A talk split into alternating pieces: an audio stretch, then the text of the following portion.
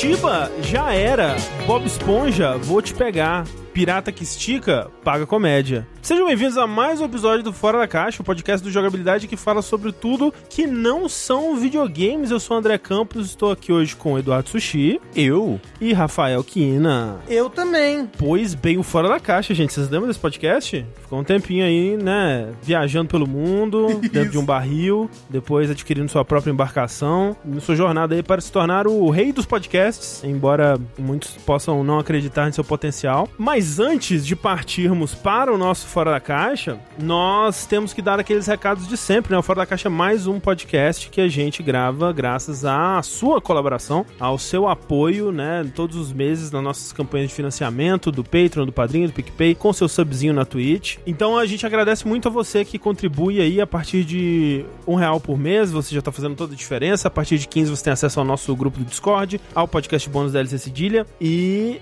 mais importante de tudo, você garante que a gente continue a operar aqui no jogabilidade, né? Nós dependemos desse apoio para pagar as nossas contas e comer, né? Comer, alimentar. Cada sim. vez mais tem se provado uma necessidade difícil de burlar, né, para a humanidade como um todo. Ao contrário do que diriam, né, os antigos. Você pode escolher ou comer ou tomar sibutramina, por exemplo, né? O que, que é sibutramina? É um remédio extremamente forte que tira o apetite.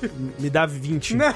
André, não! Vou comer encolheradas. Isso. Pois é, enquanto a gente não tem dinheiro para comprar sibutramina... Isso, sibutramina. Nós agradecemos a você que nos apoia. Se você não tem como apoiar no momento, ou não pode, não quer apoiar no momento financeiramente, agradecemos a sua presença aqui, o, o seu ouvido no podcast quando ele sai nas plataformas de podcast, seu review nas plataformas onde você escuta o podcast, geralmente tem como você dar uma notinha, né? Um, um cinco estrelas ali sempre ajuda, porque a plataforma passa a indicar mais a gente, ou, né, a, a, o espalhar da palavra, né, recomendar o podcast para alguém que você conhece que pode gostar do tema. Bem, fica aqui o nosso, nosso muito obrigado a todos a, que fazem alguma coisa dessas aí, né? Então, Obrigado. Obrigado, como diria o Rafa. É, como diria o falecido, né?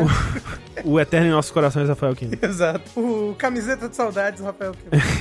o Oskiri falou teve uma cantora de forró que morreu por causa desse remédio. É mesmo, cara. Então, não, assim, eu, eu falo fico... que o remédio é, é negócio pesadíssimo, é isso aí. Não, mas eu fico até preocupado com aqueles. Como é que chamou? Zempic, né? Que o pessoal tem ficado popular, que é um negocinho que você espeta também na barriga e que diminui o paladar. Eu acho que inicialmente era um paladar, remédio.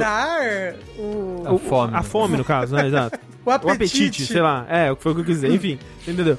Esse daí é de diabetes, né? Então, exato. Ele era originalmente um remédio para diabetes e aí descobriram que tinha esse efeito de reduzir o apetite, reduzir a fome. Mais o apetite do que a fome, né? Porque a fome você sempre vai ter. Mas o, o foda é que não tem estudo a longo prazo do que isso pode causar, de fato, um uso prolongado, assim, né? E constante. E isso que a Clarice falou também, né? Aí quem realmente precisa disso para sobreviver, às vezes se fode um pouco também, porque tá sendo usado não, pra. Às vezes não, porque esse remédio, ele hoje em dia é carérrimo. É carérrimo. Mesmo? Por causa que o pessoal usa ele pra emagrecer. Caraca. Ele é muito Aí fica caro, fica escasso e fica.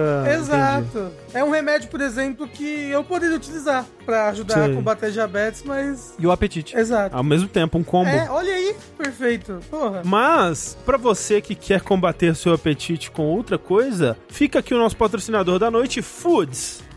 Não. Comida com gosto de papelão. Pode trazer! Pode trazer. Você que não se importa com o sabor da sua comida. Mentira, Foods, se você quer anunciar com a gente, a gente tá aberto aí a rever o nosso conceito sobre Foods. Eu juro que eu vou segurar pra não fazer careta. É verdade. Só no mando de baunilha. Não, o de doce de leite era o pior. Era o... Nossa, era. doce de leite. Tinha de doce de leite? Tinha, não tinha uns salgados, não? Não. Putz. Era, não, acho que era chocolate, baunilha e doce de leite. É. Ah, Clarice, a gente tem foods vencido e o André não me deixa tomar. É mole. Cara, a parada radioativa venceu há um ano atrás e a Clarice quer tomar. Oh, não, Clarice, pelo amor de Deus. Mas, ó, é. o, o moço na live falou que. O David falou que caiu a patente aqui no Brasil vai ter genérico. Pô, aí seria. Aí sim, hein? Tem uma vitória pra humanidade. Uma vitória pra humanidade. Aí vai muitas pessoas tomando desenfreadamente agora e daqui a 20 hum. anos desenvolvendo um terceiro olho Mas, do assim, William Burke no braço. Foda é que se você tem diabetes, você tem que tomar pro resto da vida esses remédios. E aí? Quer dizer, eu não sei como é que é pra diabetes, o ritmo que você tem que tomar, você tem que tomar todo dia? Como é que é? Depende, depende do remédio. É, porque pro, pro apetite aí, é tipo todo dia a parada, eu não sei, né? Porra. Vai te afetar de formas diferentes se você não tem diabetes, imagino, né? Enfim, é uma, é uma parada que não tem estudo, né? Muito a longo prazo, é um remédio muito recente. Enfim, nós não estamos aqui pra falar sobre coisas que a gente não entende.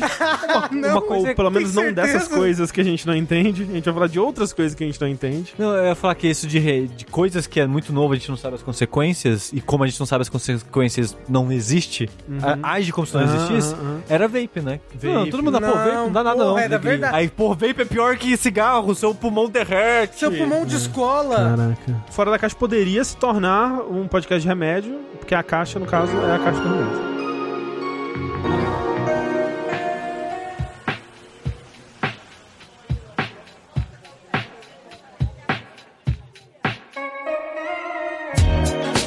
Falando então em remédio, que me remete a gripe, que remete a frio, que me remete à cidade mais fria do mundo, Exato. Curitiba. Você quer dizer o país, Curitiba? Exatamente. Como foi a sua primeira viagem internacional aí que assim, tirar passaporte. Você tirou sarro, mas é a primeira vez que eu viajo pra mesmo? turistar, assim. É mesmo? É.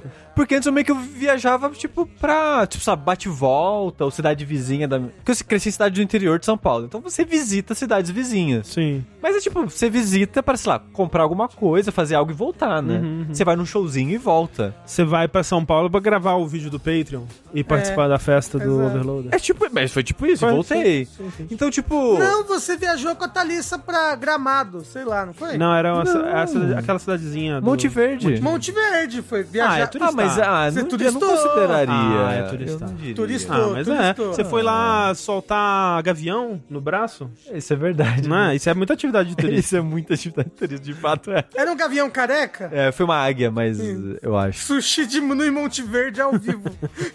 Foi a primeira vez que eu viajei assim pra. Tipo, ah, tem planos do que fazer, vamos visitar Sei, tal sei. coisa e fazer isso aquilo. Pra muita gente, tipo, porra, Curitiba, né? Tipo, É, especialmente quem mora, imagina é, que. é. Até falaram, nossa, tem coisa de turista em Curitiba? Assim, eu, pra ser sincero, achava que não tinha também. Aparentemente o turismo em Curitiba é forte. Mas é aquela coisa, é, é clássico isso, né? Porque você pensar assim, pô, a pessoa pode vir turistar em São Paulo e vai ter coisa de turista pra fazer em São É. Paulo. Mas é porque quando você mora na cidade, você nunca. É, essa é a parada, né? Quando vem gente visitar São Paulo, fala, ah, você já foi no museu tal? Você já fez. Tipo, quem mora na cidade não vai É, nessas é. paradas, normalmente. né? Exato, é. Você foi no museu tal? Você foi no Museu do Olho? Eu fui no Museu do Olho, subi no olho. Ah, eu também. Ah, não, eu só não subi no olho, que tava Eu fui. fechado no dia. O que, que é isso? Como é que é? Tem um olho? É que lá tem um museu do Oscar Niemeyer. E ele é um museu da história dele. E tem o olho dele lá. E ele que projetou. Ele foi arquiteto, né? Ele que projetou o lugar também. E na entrada do museu é meio que aquele um espelho d'água, que no centro do espelho d'água é uma torre que o topo dela é o formato de um olho, que lá dentro é parte do museu também. É, tipo, por fora parece pequeno até o olho, mas lá dentro é tipo gigante a área de exposição, assim, é bem grande. E o Niemeyer ele tinha bom gosto, né? Fazer umas curvas. É, eu gosto, eu gosto das curvas dele. Umas curvas. Vendo as coisas dele lá, ele- Uns prédios sensual. Um brutalismo bonito, né? eu sempre tinha ouvido que o Oscar Niemeyer, ah, comunista e tal, ele era do, do PCB, eu não sabia. Ah, Ele era afiliado ao PCB. Lá no, no- na parte da história dele fala da- das importâncias dele. E foi uma das coisas mais legais que eu fiz em Curitiba, na verdade, foi os- o Museu do Oscar Niemeyer. Eu fiquei, nossa, a gente ficou bastante tempo lá, a gente olhou tudo. Que tinha, acho que umas quatro exposições diferentes lá. É grande, dá dor na perna. Tanto andar. É, a gente andou bastante. Teve, eu imagino que é uma exposição geral, que são meio que esculturas gerais de várias pessoas.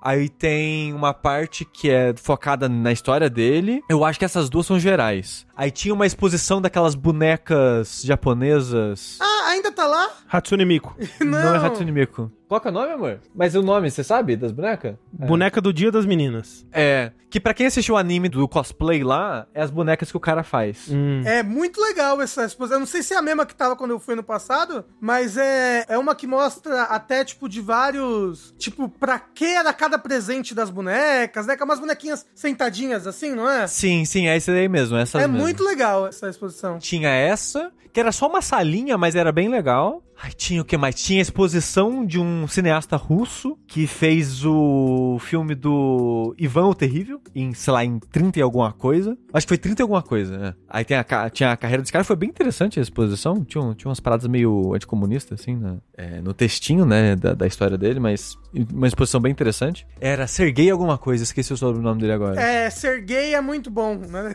Isso.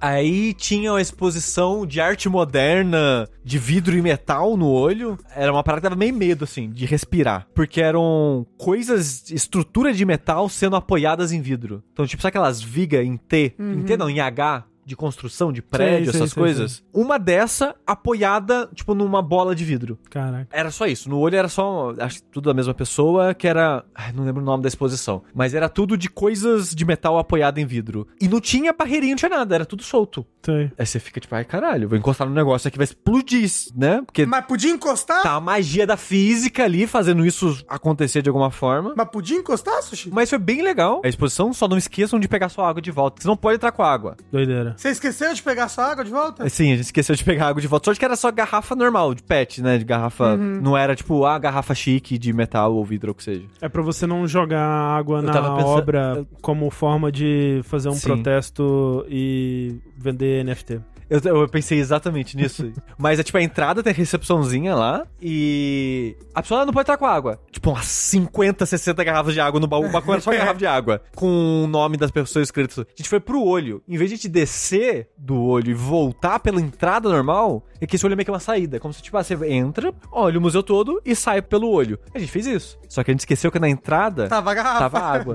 Só que a entrada que tava água já é depois da catraca. Sei. Então, foda-se, já era água. O Diego disse que no MASP é assim também. Não pode entrar com garrafa d'água. Eu acho que hoje em dia museu nenhum deve deixar. É. Onde tem uma regra, tem uma história, né? Então, É. deve ter um bom Sim. motivo. O que que tava em exposição no olho? É isso que eu falei do vidro. Ah, do, do- esse que tava coisas, olho, coisas tá. de metal apoiado em vidro e pedra também. Tinha umas Uhum. coisas de pedra em cima dos vidros também. Mas era mais isso. Mas essa parte a gente tava com um pouquinho de pressa, a gente não olhou tudo 100%, porque deu treta no check-in do hotel que a gente ia fazer. Ah. Porque, como toda viagem tem que ter algum problema, a gente foi viajar no dia 7 de setembro, feriado. E por que, que a gente foi viajar? Né? Porque a Mel, né? Quem acompanha jogabilidade talvez conheça a Mel. A Mel já tinha comprado o ingresso pro show do Foo Fighters, que ia ter em Curitiba 7 de setembro. Ah, sei lá, meses e meses atrás, assim que anunciou. E ela falou, tipo, ah, porra, vou pra Curitiba daqui, sei lá, três meses, quando ela avisou a gente. Ah, vocês não querem ir? Aí eu e a Thalia, a gente começou a se planejar, né? Então a gente, ah, esse mês a gente vai comprar passagens, esse mês a gente vai comprar, sei lá, viagem de trem. Daqui a pouco eu falo, a gente fez uma viagem de trem lá. Ah, e aí a gente vai, então a gente foi meio que espalhando ao longo desses três meses, Mas assim. vocês foram no show do Foo Fighters? Não, a gente não foi no show do Foo Fighters. Desculpa. Entendi. Mas a gente foi comprando coisas. Uma das coisas que a gente comprou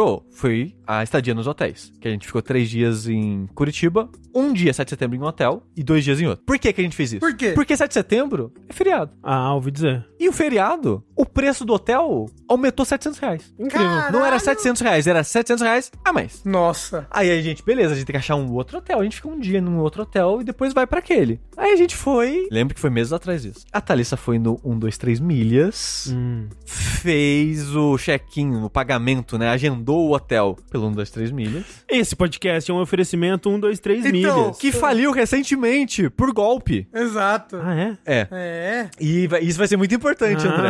Ah. Então, ó, eu tenho a minha história de viagem também. E eu também tenho treta com dois, três milhas. Então, Caraca. bora. É porque assim, ó, só explicando, a 1, 2, 3 milhas é uma empresa que eu não conhecia até dar treta. É uma empresa que vendia passagem de ônibus, de viagem, de Sei. turismo. Só que era sempre meio que na mutreta. Qual que era a condição? Você lembra, Rafa? Qual que era a condição? Era sempre, acho que, ó, sei lá, assento que pessoas desistem. É, era sempre meio que uma condição específica. Sei, sei. que sobra vaga no, no avião e eles te vendem aquela passagem. É, não é mutreta, né? Era tipo um. Ah, inteligência, né? É meio, que, é meio que uma mutreta interna, assim, dele. Ah, É tipo site de cupom, assim, que pega umas Exato. coisas É, é. de uma forma meio esquisita que você acaba nunca tendo uma experiência muito boa. Aí o que acontece? A experiência do 1, 2, 3 milhas era tipo, ah, eu quero comprar a passagem, sabe, Curitiba, por exemplo. Aí você paga e eles falam, quando a gente conseguir no nosso esquema, você tem a passagem. Uhum. Às vezes você não sabe nem a data. É no dia que eles falarem. Sei. Se vira. Caralho. Só que aí deu treta de o quê? Hum. Gente que pagava, dava um ano e não era chamado. Caralho. Deu ruim, faliram, abriram falência agora recentemente. Só que a gente achou que a treta era só de passagem de avião. Não era. Hum. Porque a empresa abriu falência. Hum. E ela não avisou ninguém. É, do, do público, no caso disso. Não, inclu- então, inclusive ela abriu falência, tipo, todo mundo que tinha passagem, coisa com 2, 3 milhas, sei lá, de metade de setembro pra frente, perdeu o dinheiro, André. Acabou. Perdeu dinheiro. Perdeu tudo. E a gente, no momento, perdeu dinheiro da estadia no hotel. A gente tá tentando correr atrás disso. Porque o que aconteceu? A gente chegou no primeiro, nesse primeiro hotel, que a gente pegou um hotel bem baratinho, que era o que dava pra pegar no primeiro dia, com o pico de preço, o que é muito curioso. Nesse primeiro hotel que a gente, do dia de 7 de setembro, a gente chegou de viagem, que a gente foi de ônibus,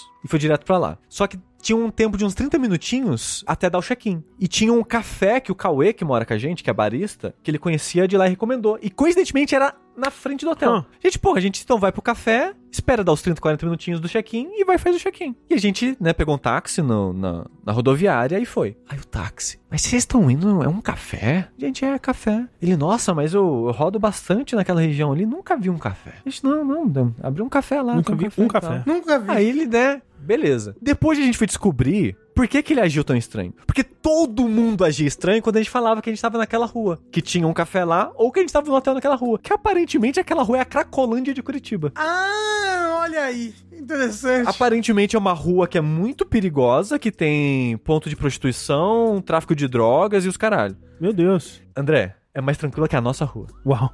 E aí, uma das coisas que eu quero falar de Curitiba é a visão que as pessoas de Curitiba têm de Curitiba é quando você vem de São Paulo pra lá, é outra, é outra coisa. É- são visões completamente diferentes, tem parâmetros diferentes das coisas. Mas diga, Rafa, o que você ia falar. Que eu também fiquei numa rua que tinha tráfico e prostituição. Será que todas as ruas de Curitiba têm tráfico e prostituição? Não, mas eu fiquei, fui pra Maceió. Ah, mas é. Eu não. Amor, você lembra o nome da rua? É o Hotel Caravelli. A Thalissa não. É verdade. Tinha, assim, o hotel parado no tempo. TV de tubo no quarto. Uau. Fronha manchada. Uau. Tipo, Hum. por sorte não tinha bicho. Nem espíritos. Espelho. É tipo tomada sem o espelho. O espelho é aquele plásticozinho, sabe? Que tem. Crianças gêmeas no O corredor. fio esposa. Assim, ó, hotel, ó. Zero estrelas. Maravilhoso, incrível. Aí, todo mundo fala, nossa, né? O bairro é muito perigoso. Ninguém. André, não tinha uma viva alma na rua. Não tinha pessoas na É rua. porque todas É por isso que é morreram, perigoso. Era muito É. perigoso.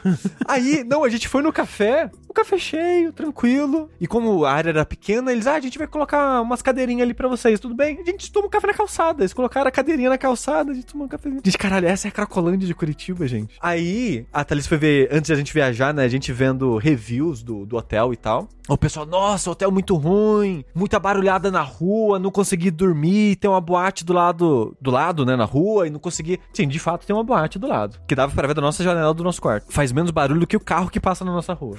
Faz menos barulho que o bar que tem na esquina aqui do lado.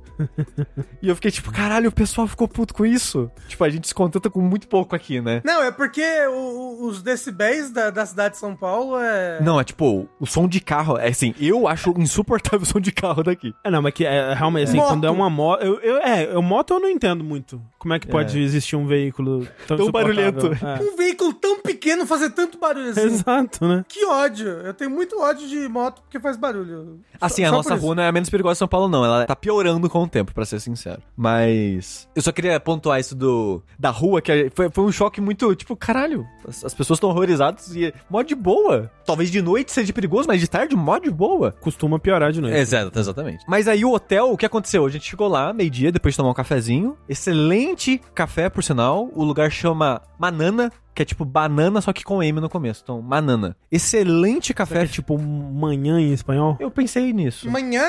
Só que, É, sem, só que sem o no tio, N. sem o tio no N, é. Então, se você for de Curitiba, recomendo muito ir no Manana, se vocês não foram ainda. Aí, beleza, a gente foi fazer o check-in no hotel, falaram cancelado. a gente não tá de sacanagem, mas como assim cancelado? E bateu o desespero, que a gente é feriado, 7 de setembro, no show do Foo Fighters, não vai ter hotel com espaço. E se tiver, vai ser uma fortuna. Então a gente já começou, tipo, suar frio e caralho, fudeu, que pariu. Aí eu perguntei, não tem um quarto vago, não? Aí ele olhou, ah, tem, preço X. A gente, ai, caralho, vamos pensar. Tipo, ah, a gente não tem o que fazer, a gente não vai achar mais barato que isso. Era um pouco mais caro só do que tinha pago no 1, 2, 3 milhas. E foi. Aí o cara viu nossa cara de dor e sofrimento, deu um descontinho pra gente ainda. E ele falou: tem mais 20 pessoas com estadia cancelada. Nossa. Hoje, pra hoje. Desse 1, 2, 3 milhas. Do 1, 2, 3 milhas. Caralho. Aí os caras, o que, que os caras falaram? 1, 2, 3 milhas faliu, não mandou e-mail pra ninguém avisando do público. Falindo no sigilo. É. e você só descobre na hora. Exato. O hotel também não se deu o trabalho de avisar o Ah, cancelamento. realmente não é, né? Sei lá. Quer dizer, seria Eles legal. É, seria né? legal, seria, mas... Mas- é. Depois, quando a gente foi sair com a Mel pra jantar, tinha uma galera no hall de entrada. Nossa. Uma galera. Não tinha as 20 pessoas, mas tinha, sei lá, umas 8 pessoas, 6, 8 pessoas, assim. Que eu imagino que deu problema Sim. no check-in também. Dado que o cara falou. É um bom modelo de negócio, né? Vende um monte de check-in de, de estadia que não existe. Aí você fala e vai para Caribe. É. Aí o outro hotel deu problema também, obviamente. Porque eu tava falando que a gente saiu meio correndo do, do museu aquela hora, que a gente não ficou muito no olho. Por quê? Porque a Thalissa tinha feito o check-in no outro hotel pelo Booking. E a gente achava que o Booking tinha cobrado na época que a Thalissa fez o, o check-in, não, né? Fez o agendamento. E tentou cobrar o cartão da Thalissa e não tinha crédito. Então falhou. A gente falou, fudeu.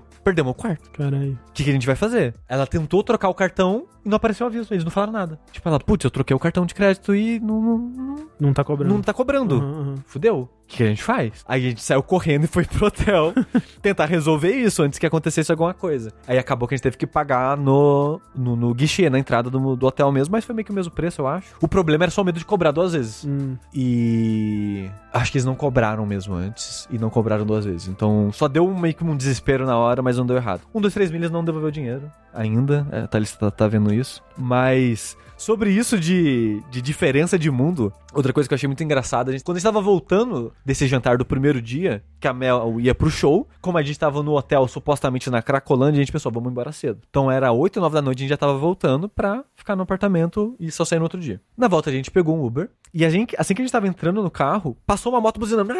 Fazendo barulho. Aí a Thalissa, nossa, né? Que desnecessário. Tipo, a rua tá mó tranquila, não tem carro nem nada. E a pessoa passa toda desesperada buzinando. Aí a motorista, não, a rua tá, tá cheia hoje, tá movimentada. Muito trânsito, as coisas, show do Foo Fighters. Tinha tipo dois carros passando assim. Eu, eu ia perguntar, o Uber reclamou de trânsito? Toda vez que eu vou lá, o Uber fica reclamando de trânsito. Rafa, é muito trânsito. Eu, eu acho que eu. Sem sacanagem. Tá certo que era feriado. Mas o máximo que eu vi de carro em volta da gente, o que forma o trânsito, o conceito trânsito. eram tipo três carros. Não tinha congestionamento. Era tipo dois, três carros em volta do seu carro, mas fluindo normal, sem um, ninguém atrapalhar ninguém. E o pessoal, não, muito trânsito, nossa, cheio, a rua tá cheia.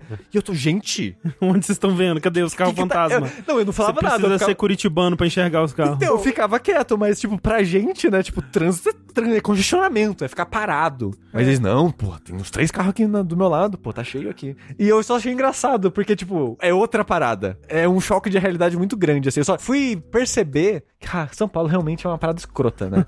Co- e colocando esses parâmetros em comparação. É dito isso, eu já peguei trânsito em Curitiba, viu? De ficar parado. Porque tem umas Aí ruas. o Uber tem um aneurisma. Então, exato. Tem algumas ruas que congestionam, são pequenininhas, mas congestionam muito. Mas, é- mas assim, E ó, aí, o que todo mundo me falava é o que o Music falou agora aqui no chat, que é... Isso. O problema do trânsito de Curitiba é que o curitibano dirige muito mal. Eu ia falar isso, assim, ó, me desculpe os curitibanos, mas os dois primeiros Uber, o táxi, né, o primeiro táxi que a gente pegou, e um outro Uber, são os dois primeiros carros que a gente entrou. Eu fiquei meio, nossa, o pessoal dirige meio na porra, tipo, dirige, foda-se. Dirige que mete o pé pequena, é. E dirige... Pateta no- motorista. É, não solta o acelerador. E dirige meio cortando e tal. Uhum. E eu fiquei, nossa, o pessoal dirige meio desesperado, né? E depois eu comentei isso com a Thalissa. E ela tem uma amiga que vai com frequência pra Curitiba, que ela tem amigos pra lá e ela vai com frequência com eles. Aquela amiga, ela fala, não, o pessoal em Curitiba dirige muito mal mesmo. O trânsito em Curitiba, o pessoal não dirige bem. Eu, Ah, ok. Fez, fez um certo sentido os Uber que a gente pegou ser meio, né, desesperados, assim.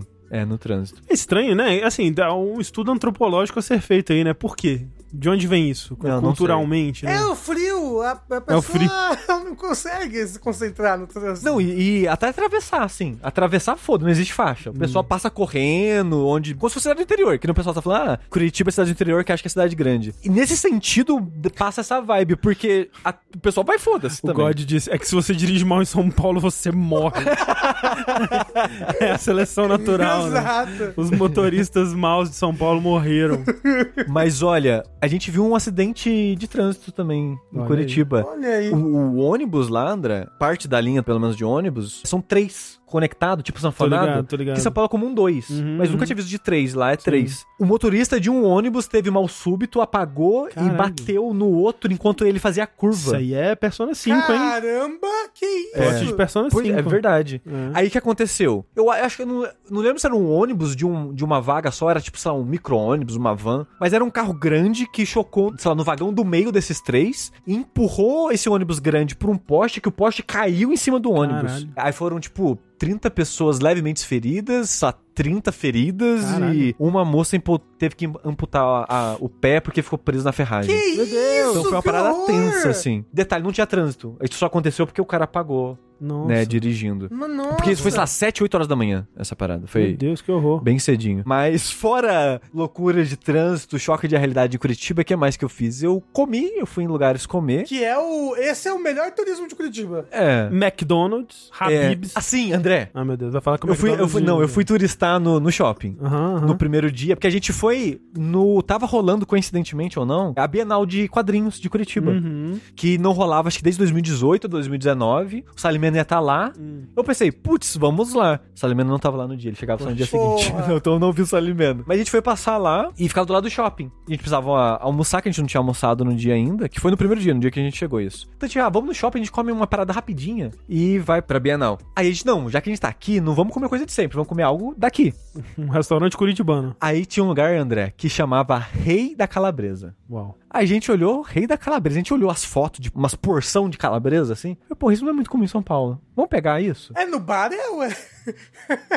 Aí, Depende do. É. primeiro choque de Curitiba, o preço das coisas é muito mais barato. Ai, meu Ah. É, mu é muito mais barato. Mas assim, é o, muito mais to- barato. o preço de preço de vida, como é que fala, gente? Custo de vida. Custo de vida de São Paulo é o mais alto país, fácil. Porque era, sabe essas tábuas de frio que você fala que você gosta? Uhum. É tipo isso. Que é tipo, você escolhe o que vem. Pode ser, sei lá, é frango e batata frita. Que é a única escolha. sei lá, só frango, só batata frita, Só frango, só calabresa, batata frita. Não. é carne calabresa, com combina várias coisas. E esse tipo de porção, assim, não é muito comum em São Paulo. Talvez tem uns bares que tem, mas não é muito comum. Eu tive que identificar um restaurante que entrega no iFood que vende isso porque eu estava com muita saudade de fato. Mas realmente é menos comum aqui em São Paulo É. do que em BH era, por exemplo.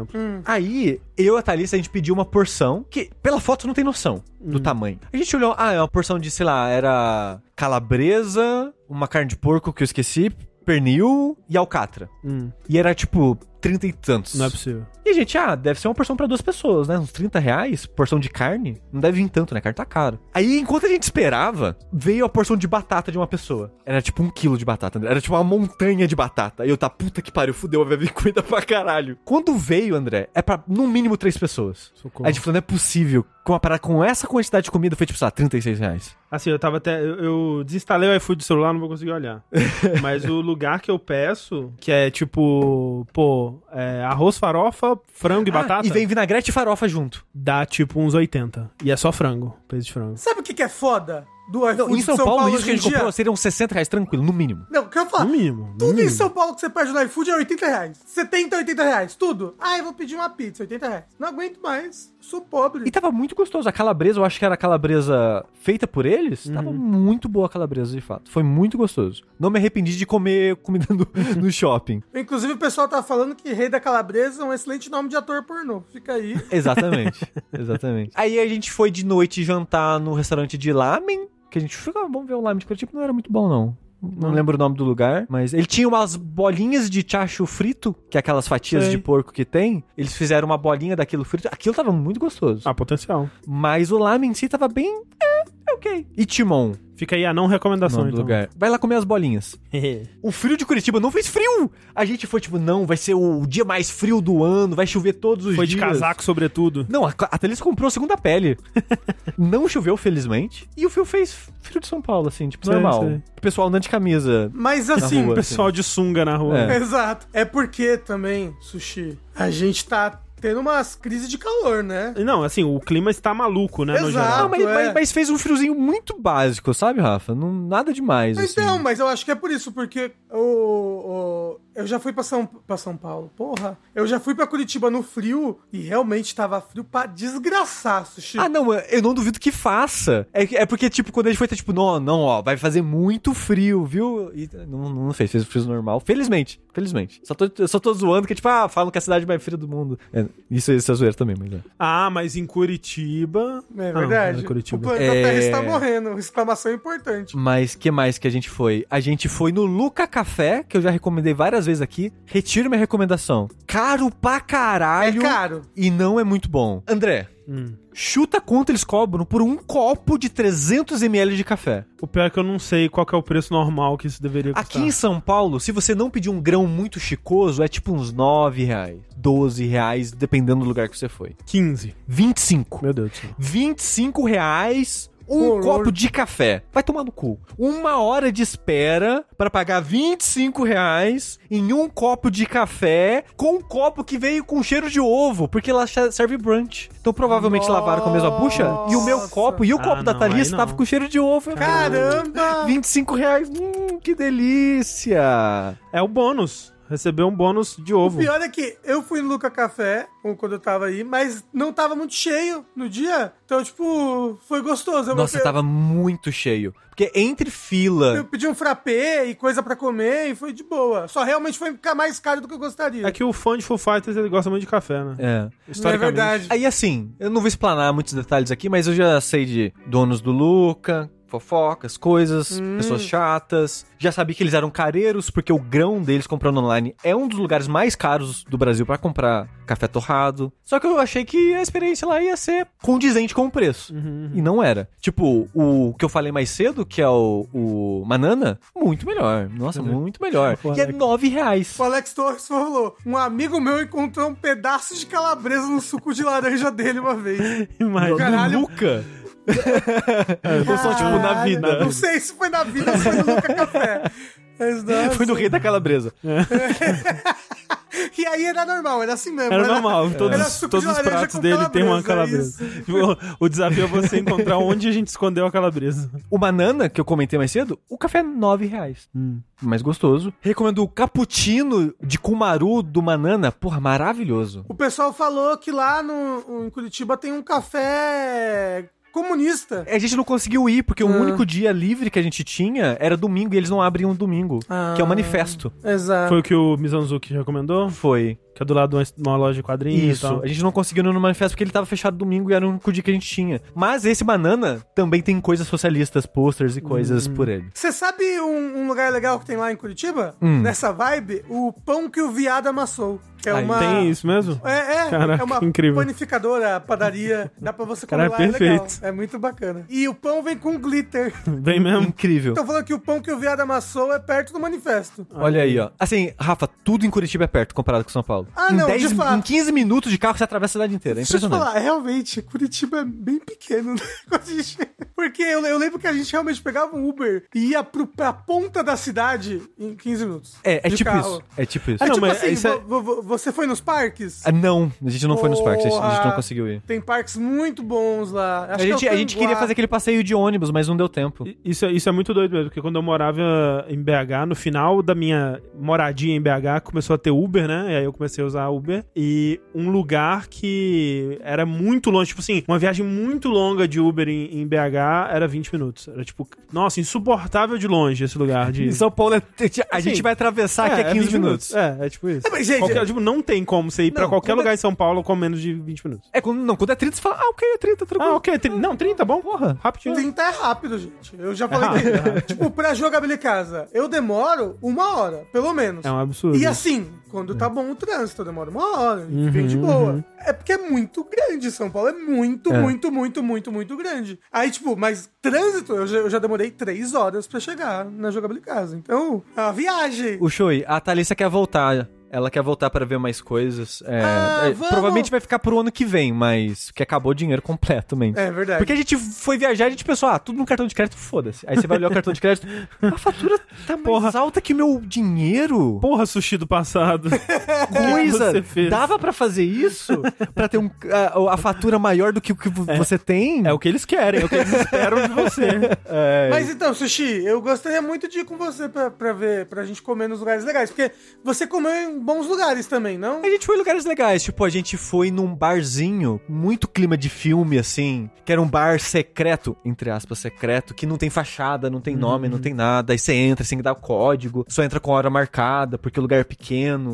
É o petit da, do- dos barzinhos. É, que é. Qual que é o nome, amor? Você lembra? Ginger. Bar chama Ginger. E a gente foi com a Cake. Ah, sim. A gente, assim, a Cake só fez rolê de bar, que ela foi em dois bar com a gente, o bar do Alemão e no Ginger. E o Ginger, a gente. Ih, olha lá, não pode falar, tá revelando o segredo do bar. A gente, ele tem dois andares. O segundo andar é bem pequenininho, é só o balcão, tipo duas mesas e uma área com um sofá. E a gente sentou no balcão com já a, a eu ia falar barista, mas não é barista, é bartender. Bartender. é. Fazendo os drinks ali na nossa frente e tal, né? Com os, os negócios tudo. E é mais aquele climinha, tipo, escuro, jazzinho tocando. Uhum. Foi, foi bem legalzinho o bar pra isso. Bar do Alemão. Porra, muito foda o bar do Alemão. É o que o. O, o Mizazuki recomendou. E ele falou que odeia? Ele falou que não gosta, que ele falou que é muito ponto de turista. Sei. Mas a parada é, o clima era muito legal do Sei. bar, que era aquela parada bem medieval mesmo. A, a estrutura da construção, o teto, as mesas, era tudo pegada bem medieval. De novo, comida barata pra quantidade, muita comida. A gente pediu uma porção que era meio que um pouquinho de tudo da casa, que é carne, é, carne de onça, que é uma carne crua típica de Curitiba, servida num- numa torradinha. Era carne de onça, duas porções de linguiça específicas alemãs lá que eles servem, uma porção de batata e tinha uma outra coisa. Ah, é uma, uma linguiça típica de Curitiba também, que é uma linguiça que você espassa igual um patê. Que eu esqueci o nome agora. Mas era, era de sangue?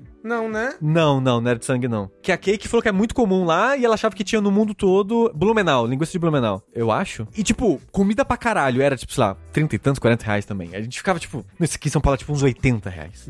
Tranquilo. Aí a gente tomou chopp, o chopp tava gostoso, a comida tava gostosa, a linguiça era muito boa. A linguiça era muito boa.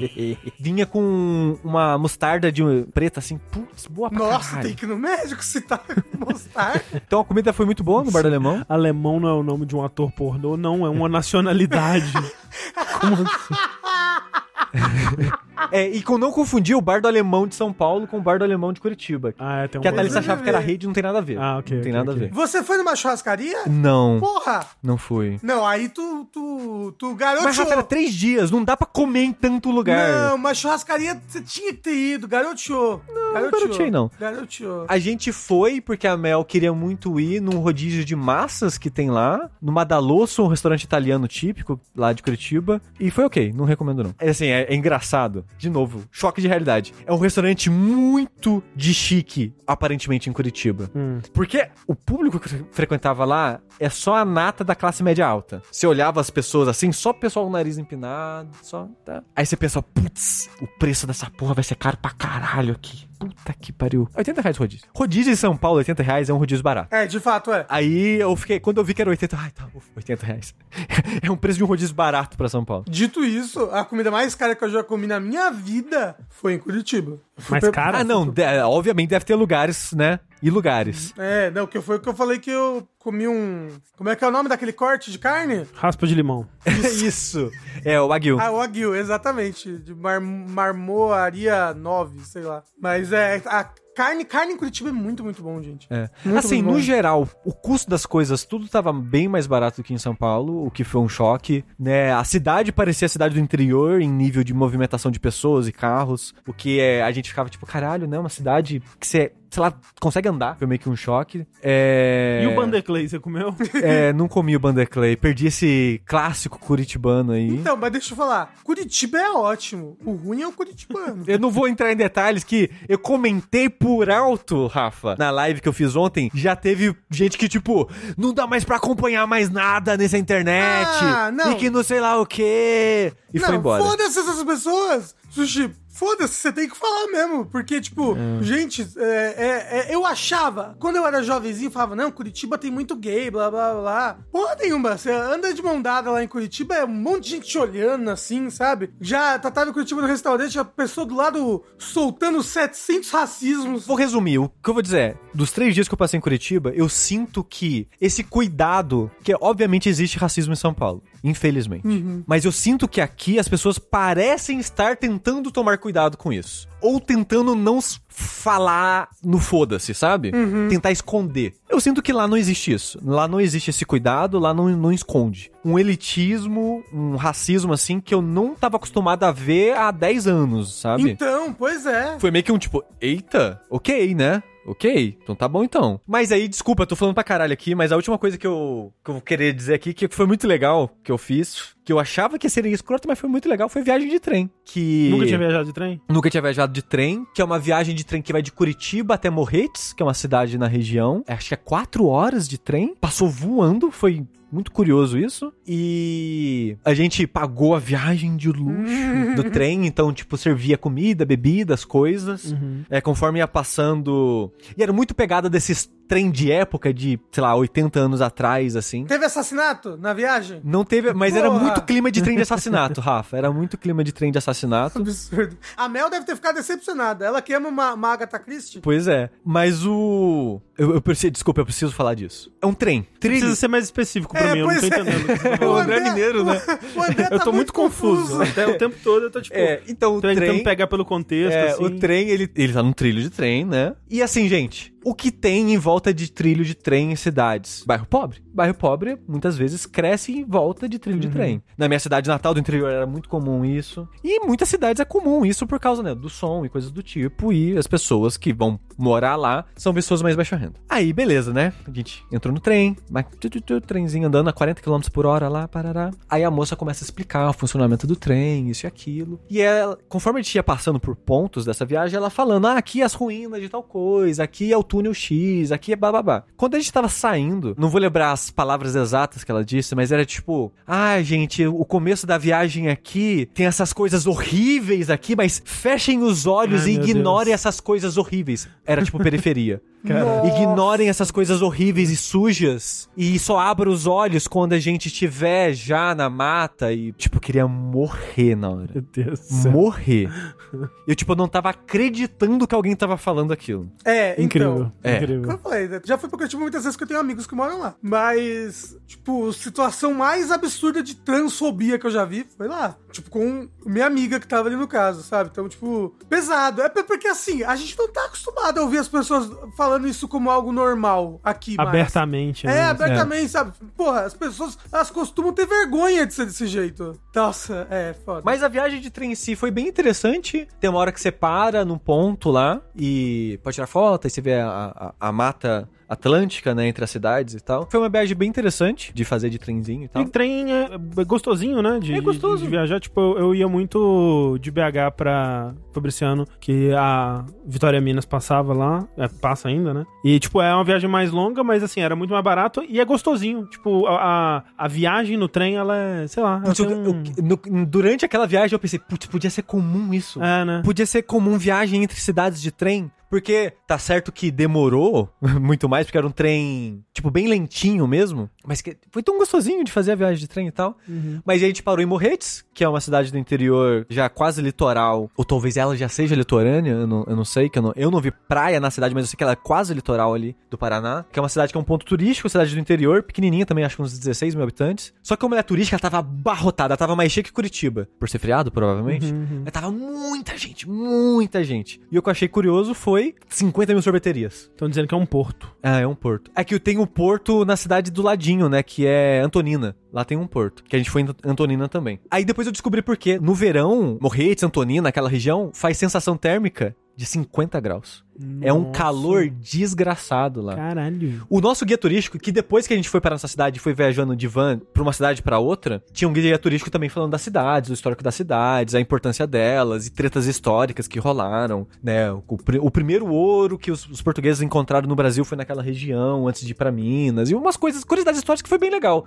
Do, do guia ir contando a história e mostrando prédios históricos e coisas assim, foi, foi bem interessante. A viagem foi bem cara de trem e eu fiquei, putz, vou pagar isso nessa. Mas vamos, né? Vamos, foda-se. Mas foi legal no fim porque, tipo, a viagem de trem foi legalzinha, o almoço tava incluso, teve esse guia turístico passando em duas outras cidades, contando meio que a história delas. É, teve bastante coisa inclusa assim, eu fiquei surpreso. Então. Foi bem legal é, essa parte. O porto de Antonina é bem bonito. De novo, choque de realidade, uma cidade interior minúscula. E é uma cidade meio que. Como é que fala que não pode mexer em nada? Tombada? É, uma cidade histórica, sei lá. É, porque quase a cidade toda você não pode mexer em nada. As construções é tudo prédio velho, a rua, não, Sei, muitas sei. partes não é as- asfaltada. Aí você vai pro porto, tinha tipo, são 20 yachts. Hum. Aí você, ah, ok, os ricos estão ali.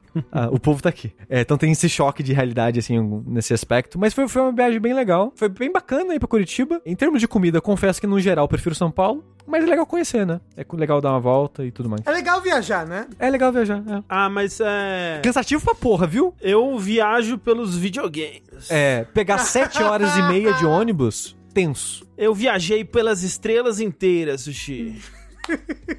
Ô, com meus Sushi, videogames. a gente tava falando sobre isso no meu aniversário, né? Que você viajou no dia seguinte. Uhum. Você tá falando, não, Simulator, e aí? Como é que foi o Simulator? Tranquilíssimo, tranquilíssimo. É. Você conseguiu dormir? Na ida eu dormi a viagem toda, basicamente. Na volta que eu não consegui. Que eu falei, né, que eu peguei o Simulator, que pra mim, eu tava no- É, você Normal, talvez tenha umas uma coxas gigantescas, porque Assim, pra mim tinha muito espaço. eu tenho uma coxa grande, mas eu sou muito alto, entendeu? Então eu bato Ah, a é perna na foda. frente muito facilmente. Nossa, pra mim, a pessoa da minha frente acho que deitou o máximo possível, meu joelho nem encostava no banco. da Caramba. pessoa. Falaram, ah, Sushi, vem pra Recife e tudo mais, eu quero ir pra Natal ano que vem, porque o meu amigo mora lá, eu queria muito visitar lá. Mas pode falar. Joga Billy Encontro em Natal confirmado. Isso.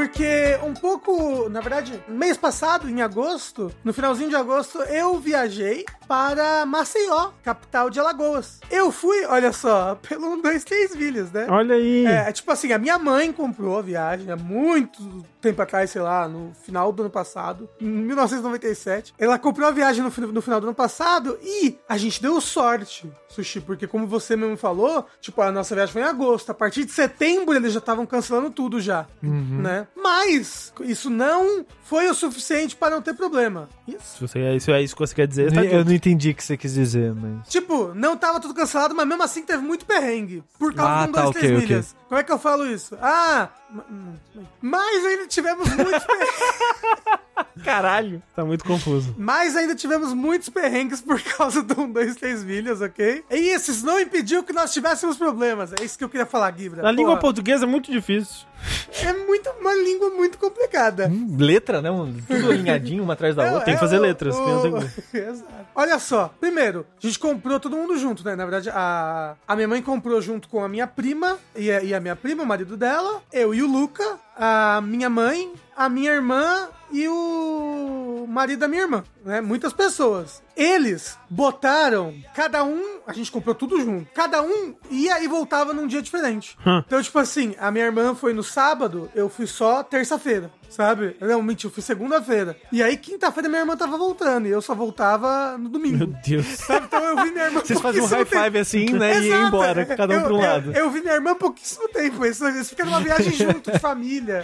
Sabe? Que legal. E o mais louco que a gente percebeu chegando lá, a gente sabia que a gente ia estar em hotéis separados. Mas o que, eu não, o que a gente não sabia, que percebeu só chegando lá, é que o nosso hotel era, tipo, na zona norte de Maceió. Tipo, muito longe, muito longe. E o deles era lá pro centro. E aí, a gente demorava 40 minutos de Uber pra chegar no hotel da minha Uau. irmã. Caralho! E caro, né, Uber? E a gente tinha que, tipo, sei lá, todos os dias a gente tem que pegar Uber pra ir pra praia. Porque a praia onde a gente tava, ela não era própria pra turismo, pra, pra banho. né? Era uma praia de surfista apenas. Ela era muito forte as ondas. Então, a gente chegou lá, primeiro. A gente percebeu, caramba, estamos muito longe. O voo de ida teve turbulência pra caralho, mas não foi culpa de ninguém. É porque passa, passa no mar. E aí quando passa no mar, sempre tem mais turbulência. Aí chegamos, vimos que o hotel era, era bem longe. Aí, o quarto, também quarto pra três pessoas, muito pequeno, no último andar, não tinha elevador, a porta do banheiro emperrava, o vaso tava vazando, não Meu tinha Deus. box no chuveiro, e aí vazava a água do chuveiro pro quarto. Uau. Tava difícil. E era legal que a vista, assim, do quarto era pra um terreno baldio cheio de ratazana. Não é possível. A vida selvagem, né? Olha que linda a natureza. As ratazanas estão brincando aqui, que legal. Aí o que, que a gente fez? A gente ficou uma noite lá e a gente falou: foda-se. Eu e o Luca a gente juntou, mais o Na, Luca. na- na descrição do hotel tava contato com a natureza. Pode levar pet. Pet friendly. É, aí o que, que a gente fez? A gente falou tchau, não, a gente não vai ficar nesse hotel. Nossa, porque era tipo, ah, café da manhã incluso. Aí o café da manhã era uma mesa pequenininha com pão, queijo, presunto e um negócio pra você fechar assim, tss, que todo mundo tinha que ficar usando, esperando a outra pessoa terminar. E aí uma Tava cheio o falou- hotel? Então, não sei, porque de manhã tinha tipo umas três famílias É que você ali. falou que tinha que ficar esperando as pessoas, eu achei que tinha uma fila, Então, né? mas aí que tá, porque tinha um negócio só de fazer o sanduíche. Então, uma pessoa que deixava o sanduíche lá 10 minutos, inclusive, ai que ódio. A mulher, ela falou, ah, vou fazer meu sanduíche. Sei lá, não fez o que ela falou porque ela não falou nada. Mas, aí ela pegou o sanduíche, botou na sanduicheira, que é aquela de fechar, e deixou aberto lá. Aí, sei lá, eu tava 20 minutos esperando ela terminar o sanduíche dela, e ela ficou lá conversando com o marido dela. ah, blá, blá, blá, blá. Aí eu cheguei perto e falei, ô, é de alguém isso daqui? Olhando pra ela assim. Ela foi lá, tirou, ficou me olhando cara de brava, né? E aí eu fiz meu sanduíche em um minuto, porque é o que demora pra fazer naquela porra. Mas bem, aí a gente pegou e falou, não, vamos embora daqui. Mas peraí, eu não entendi. Tipo, tinha uma mesa só pra todo mundo, todos os hóspedes sentarem? Não, Não, tinha três mesas, se mas de comida tinha ok, uma ok. mesa com uma sanduicheira, Entendi, entendeu? entendi, entendi. Como é a primeira vez que eu viajei assim, foi a primeira vez que eu fiquei hotel na minha vida, Ah, foi a primeira vez que eu tive café da manhã de hotel. é ótimo, não é? Eu enchi o cu de comida. Não é muito bom. É tipo, a única coisa boa de viajar é, café da manhã de hotel. Não é a única muito coisa bom. boa, mas de fato é muito bom. Eu queria muito, André, tirar uma foto mordendo uma banana no meio, assim, no hotel, mas não tinha banana nos cafés da manhã. É, só pra aproveitar então também, que eu tenho uma memória muito antiga, muito muito criança, de estar no, de, num rolê de praia, provavelmente Guarapari, que era a praia que mineiro vai, da gente estar num hotel também, e, primeiro, o lugar de comer era uma única mesa pra todos os hóspedes, era uma mesa meio, meio larga assim, mas todos os hóspedes tinham que sentar na mesma mesa. Era uma santa ceia, né? Todo mundo. Era tipo uma Santa Ceia. E, segundo, o hotel alagou. Então eu tenho essa memória da gente, todo mundo em pé, tipo, sentado na mesma cama, mas com a perna pra cima, porque a água tava pegando quase no colchão já, assim. Nossa, caramba! É, é. Bem, bem legal. Então, aí o que foi bem legal é que a gente praticamente perdeu esse dinheiro que a gente gastou no, no hotel, porque a gente falou, não, a gente não vai ficar aqui, é muito longe, o dinheiro que a gente tá gastando de Uber estando aqui, pra ficar longe de todo mundo e pra ficar longe da praia e tudo mais, a gente, melhor a gente alugar, não, né? Como é que é? A gente ficar no mesmo hotel que a minha irmã tá, a gente vai, a gente paga a parte, é isso mesmo. Sei. E a gente ficou lá. Era um hotel muito legal. O pessoal do hotel muito legal. Da recepção, do, do café da manhã e tudo mais. Café da manhã bem gostoso. Mas era na Cracolândia de Maceió, assim. Tipo, Hum. tipo a rua do lado do hotel, assim, era tráfico de drogas e prostituição, assim, a noite toda. Experimentou uma droguinha? Não experimentei. A única droguinha que eu experimentei, que é uma delícia, se chama chiclete de camarão, André. Não é possível. Eu tomei sorvete de queijo. Eu já, já tomei sorvete de queijo, é, bom. É mó bom. É bom mesmo. Mó bom. Mas peraí, chiclete de camarão? É, chiclete de camarão é um prato de Maceió, que é basicamente tipo um camarão aos quatro queijos, assim. Só que o negócio é que um dos queijos, eu não sei qual é, ele é muito grudento. Então você realmente pega Ah, ele assim, ele- você tem que ficar ali um tempo assim, tentando até desgrudar o queijo. Mas é muito gostoso. Inclusive, todos esses dias comi muito bem. Nossa, muito, muito, muito, muita coisa boa. Porque esse lugar que era perto da Cracolândia, de lá, ele era bem no centro turístico ali de Maceió. Hum. E o centro turístico de Maceió é uma delícia, nossa. Eu não sei se vocês têm essas memórias, mas talvez porque eu, né, paulista, ia ia toda férias, ia pra Baixada, né? Baixada Santista, não a Baixada É Fluminense. importante. E a gente, a gente ia pra Praia Grande, pra Santos, etc e tal. E eu, eu tenho muito essa memória da noite em cidade de praia, assim, tipo, do calçadão, e de ter um milhão de sorveterias e coisas boas pra comer, e o pessoal toda noite na praia, e a água de noite fica quente, sabe? Eu tenho essa memória gostosa. E foi tipo isso, assim, porque, nossa, muito gostoso lá de noite, muito restaurante bom. Nossa, eu comi uma pizza de. Não só uma pizza, mas muitos pratos que tinham carne de sol e queijo coalho, mas uma pizza de queijo coalho e carne de sol, uma delícia. Caralho. Não, tipo, potencial, tu- hein? Tudo, tudo, tudo, tudo, que vai que- queijo coalho e, e carne de sol é muito bom. Então, tipo, eu comi demais esses dias todos. E a praia, essa que tem, que é perto do centro turístico, que eu esqueci o nome, uma delícia, André. Não tem onda assim a praia, porque eu acho que tem tipo um banco de areia a uns, sei lá, 60 metros assim da praia Sei, ali pra frente. sei. Então, Então a- fica um laguinho assim. Exato. Não fica um laguinho, fica um lagaço. Tipo, como se Aham, a praia aham. toda não tivesse onda direito. Sei. É bem pouquinho, é uma delícia. E aí, você aluga, você aluga, você rateia, eu não sei como é que fala isso não. Você aluga um barco, Hum. né? Você alu- aluga um caiaque e aí eles te levam até o banco de areia que fica ali na frente. Que você fica vendo assim de longe um monte de barco no banco de areia. E aí lá, o banco de areia, ele. Ele, pelo menos ne- nessa época, ele não é. E eu imagino que as outras também não. Ele não é, tipo, muito raso, entendeu? Ele ficava, tipo assim, no meu. no meu umbigo, entendeu? Sei. Quando eu ficava de pé no banco de areia, eu ainda ficava com água até o umbigo. Sei. E aí o negócio é, tem um monte de barco fazendo churrasco ali pra vender. Hum. Então, tipo, comi um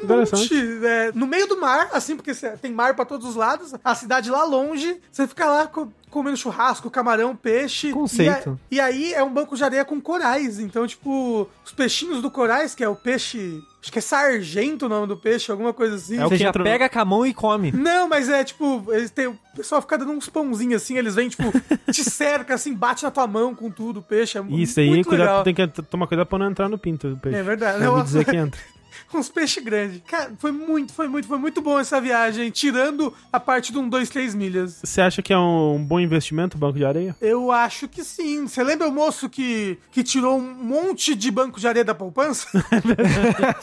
o, o bom de investir em banco de areia é que você tá investindo no tempo, né? Essa é verdade. É verdade. Pois é. E eu fui também no parque aquático lá de Maceió, o mais próximo que tem lá, que é o Pratagi. Foi muito legal, mas é um parque aquático bem infantil, assim, tipo, bem pequenininho. A gente comprou... No papacu, o Rafa não tem medo não, Gibra. Não tenho medo do papacu rasteiro. A gente passou uma tarde toda lá, tomei... Tem um Bob's lá só pra você comer, no parque aquático. Tomei o, o sorvete do... que tem Sete Belo. Você já viu isso agora, André? Nunca vi. No Bob's tem, no, no Bob's tem sorvete com calda de Sete Belo agora. Mas E é bom isso aí, será? Você gosta de Sete Belo? É ok, mas como uma bala, talvez. Não sei. Não, mas ela, ela líquida no sorvete. É, Uma delícia. ok. Exatamente. Mas assim, é a bala. É a bala Sei, sei. liquefeita. O foda é que eu vivia sempre Sete Belo. Sete Belo. Eu sei que chama Sete Belo. Mas quando criança, por algum motivo, eu achava que era Seven Belo. Seven Belo. Caralho, o Rafa é alfabetizado Ele é em Harvard. muito alfabetizado em Harvard. Aí eu cheguei no Bob e falei... Ah, não é "Ai, possível. Ah, não. Ah, não. Você não Eu pediu quero Seven Belo, sorvete não. Você não pediu. Seven Belo.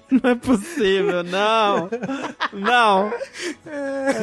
Aí você falou, o quê? Aí o Lucas, Sete Belo. Ah, é Aí, velho, Seven Beautiful. um ice cream Não, of Seven Beautiful, Seven, please. seven Handsome. é belo. Meu Deus do céu. Mas é, muito legal o Parque Aquático, eu quero muito no Water Wild, que eu nunca fui agora. Fica aqui em São Paulo. Estou convidando o pessoal do jogabilidade e ninguém quer ir comigo. É, isso é verdade. Nota naval pra Maceió, A10. Nossa, quanto homem bonito. Puta que pariu. Fica também isso daqui. A ratazana não diminui nada a nota? Não. Ah, Foi com a natureza, né? Não pode dar nota pra cidade. É, ó. Ó, tava no pacote, né? É verdade, é verdade. Tá aí, então.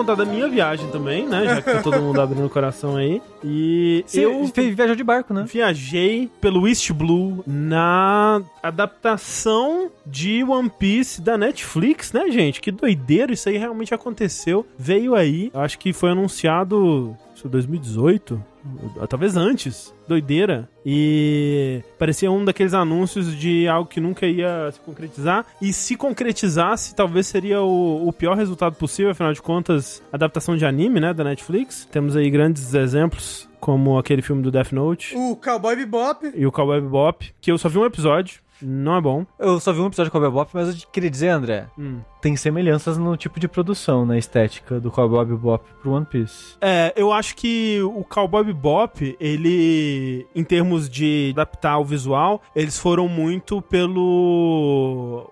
Vamos tentar fazer o mais visualmente fidedigno possível, né? Eu acho que o problema do Cowboy Bebop é que ele só ficou no visual. Que eu acho que ele não soube adaptar, digamos, a, a vibe ou a energia do anime. Pelo menos pelo primeiro episódio, né? Eu não, realmente foi, foi suficiente ali pra mim, eu não, eu não vi o resto. Mas a série de One Piece, o que a gente pode falar sobre ela? O que eu posso falar é que eu me surpreendi muito, eu gostei muito da série. Assim, nossa, muito mais do que eu imaginava que eu fosse gostar. Mas peraí, muito mais do que você achou que ia gostar ou muito ponto? Os dois. Ok. Mas o que. Mas eu, eu acho que com certeza os dois têm a ver com A sua a expectativa. expectativa. Uhum. Né? Tipo, eu acho que se a gente vivesse num mundo onde séries de anime fossem super bem adaptadas desde o começo, né, e tivessem vários exemplos de adaptações pra séries de mangás assim muito boas aos montes, né, especialmente eh, levando em consideração adaptações ocidentais, né? Talvez não impressionaria tanto. Eu lembro, por exemplo, do primeiro filme do X-Men, assim, sabe? Tipo, eu não acho que é um filme muito bom. Mesmo na época, eu não, não achava um filme muito bom. E hoje em dia, menos, né? É, Apesar de que, sei lá, a última vez que eu vi esse filme foi na Globo há uns 15 anos atrás. Mas eu imagino que se eu revesse ele hoje, eu também não ia achar muito bom. Mas, André, até filme live action japonês que adapta anime não é bom. Fullmetal Alchemist. Eu lembro que eu vi o primeiro na época do filme da Hatsune Miku, sabe? Do, do, a Hatsune Miku que tem a espada sem lâmina, que ela é uma samurai com um X no- na bochecha, sabe? A Hatsune Miku? Sei a Hatsune Miku, mas Sei, sei. teve um filme Então. live action da Hatsune Miku? Vários. Isso, teve uma trilogia, eu acho, da- dos filmes É da a Hatsune Miku X que fala, eu acho, no Brasil. Hatsune Miku X, é. Não tá entendendo. É Kenshin, Rafa. Rurouni Kenshin, os filmes do Kenshin. Ah, mas, mas, ah, mas por quê? Mas a Hatsune Qual, é- Miku... qual livro que a, que a Hatsune Miku escreveu? Não, mas é que tá, ela escreveu o Rurouni Kenshin, ela não atuou. É isso, não, mas é, na adaptação eles colocaram ela pra atuar também. ah, entendi. Mas bem, eu gostei. Pelo menos quando eu vi na época o primeiro, eu achei bem bom, assim. Então, tipo, não é que não exista, né? E se você vai, sei lá, pô, Speed Racer, sabe? Speed Racer eu acho um puta filme legal também. E é uma, uma adaptação ocidental de um anime, ou. Não sei se é Speed Racer é mangá. O próprio Alita, né? O, o Alita eu achei legal. Não é um filme perfeito. Enquanto adaptação eu nem tenho muito como comparar, porque eu vi o OVA 30 anos atrás aí, mas eu gostei do filme. Então, assim, não é que não existia, né? Mas ainda é um, um espaço muito escasso. E eu acho que teve a ver com a, a, a expectativa gerada, especialmente porque a adaptação de One Piece, né, desde que ela foi anunciada, e eu acho que a maioria das pessoas vai concordar, pessoas que acompanham a série ou o mangá vão concordar, que parecia a mais fadada ao fracasso de todas, né? Pelo estilo de história, pelo universo criado, pelas dificuldades gerais de como ah, se adaptaria essa história, pelas várias dificuldades no processo aí, me parecia realmente impossível de ser adaptado. E o que me encanta em One Piece, que é uma série que eu não acho que ela é nem de longe perfeita, tem dois ou três episódios ali que eu acho ativamente muito ruins mesmo, principalmente os, os dois do Sop são muito ruins, tipo, ruins mesmo, assim, tipo, caralho, como, como assim esse episódio? Mas o que me encanta nela é o coração que ela tem, assim, sabe? Tipo, você consegue ver que pessoas envolvidas nessa série se interessavam por One Piece, foram muito além da superfície pra criar isso, e não só as pessoas envolvidas no roteiro, mas também os atores, né? E, tipo, ver entrevista com esses atores foi o que me fez torcer muito pra essa série antes de dela estrear, porque, tipo, todos muito envolvidos com a parada, de uma forma que, assim, pra muitos deles, aliás, acho que talvez só pro, pro Inaki Godoy, que faz o Luffy, né? O primeiro projeto, assim, realmente é, estreia dele, digamos, mas pra maioria é o primeiro grande projeto nessa escala, né? E, tipo, você vê entrevistas com eles falando sobre One Piece, assim, e, cara, tipo, a Emily Rudd, que faz a Nami, sabe, ela, tipo, é coisa dos caras tá citando Rocks de Zebek, assim, pra falar, tipo, quem é o, a pessoa mais forte do universo de One Piece, e, tipo, você não sabe disso se você não se aprofundou pra caralho em One Piece, sabe? Você não tira as informações que eles tiravam de um briefing que te deram antes para você parecer que você é fã, sabe? O McKenny, né, tem até uma entrevista engraçada que pergunta pra ele, tipo, vocês gostavam de anime antes? Vocês conheciam One Piece antes? E ele fica meio puto, assim, tipo, eu sou japonês, o que que você acha, sabe? Tipo, eu acho que não tem como não conhecer One Piece morando no Japão, né? É, então assim, o próprio Inaki, ele fala que quando ele se candidatou pro papel e tal, ele não conhecia, mas que desde então ele leu, sei lá, talvez tenha assistido também. E assim, nem todo mundo chegou nesse nível, né? Tipo, o, o Taz, que é o ator do Sanji, e o ator do Sop, que eu esqueci o nome, não parecem ter ido tão a fundo assim na, de ficar, de se tornarem fã e tal. E é legal que não fingem também que se tornaram, sabe? Eles não tentam fingir que se tornaram, mas, por exemplo, a química entre eles, né, nos vídeos e tudo mais, quando eles vieram pro Brasil, tipo, cara, saiu na Jump pôster deles na, na Liberdade comendo pastel, sabe? Tipo, e assim, é, é, uma coisa que, tipo, óbvio, é, é, tudo parte do plano da Netflix, né? De fazer esses vários vídeos humanizando os atores. Eles fazem isso com, com todas as séries. Mas isso demonstra um, um, carinho, um interesse dessas pessoas pelo material, o envolvimento do Oda na parada. Até recentemente saiu a entrevista com o pessoal que trabalhou no, nos figurinos, nos efeitos especiais e tal. E, tipo, você vê a mulher que trabalhou nos figurinos falando sobre e como que eles pegaram pegaram os Color Walks, que são livros de arte de One Piece, para pegar referências. E tem referências, assim, assustadoramente obscuras de roupas. Tipo, a primeira roupa que a Nami aparece é uma roupa do protótipo de One Piece, quando a Nami, ela tinha um braço robótico, assim, um machado, uhum. e a, a, calça listrada de laranja, assim. E tem, tipo, muita coisa que a tentativa de deixar eles com as roupas ou do arco ou de coisas relacionadas àquele arco artisticamente. Tipo, quando eles estão na, na festa, né? Aquelas roupas roupas pretas dele, que aparecem em alguns posters e na em uma das aberturas também, se eu não me engano, acho que na Ricarie, que é a terceira. Tipo, um monte de coisa assim que, caralho, os caras, tipo, eles foram muito além do óbvio. E eu acho que isso que, que me encantou, assim, né? Tipo, quando eu comecei a assistir. E o, o primeiro episódio, para mim, ele é, ele é assustador de bom. Óbvio que não tem. Não é perfeito, né? Tem muitos defeitos nele. Óbvio que não tem defeitos, na verdade. É. Mas o, eu fiquei de cara, assim, quando eu vi, sabe? Sabe, o, o Garp numa cena séria falando no Dendemushi de animatrônico, assim, eu falei, caralho, é isso, velho. Os caras. O que eu tuitei depois de ver o primeiro episódio, tipo, eles não têm vergonha de One Piece. Eu acho que isso é, é algo que eu não esperava. Tipo, eu, eu jurava que eles iam, sabe, fugir de algumas coisas. E eles até que dão uma diminuída em algumas, tipo o lance da terceira espada na, na boca do Zoro. Quase não aparece. Quase não aparece, mas é porque, tipo, é algo que eles nunca conseguiram adaptar bem, nem no anime, né? Eu já falei sobre isso quando a gente tava cobrindo o Checkpoint de One Piece. E eu tenho uma teoria.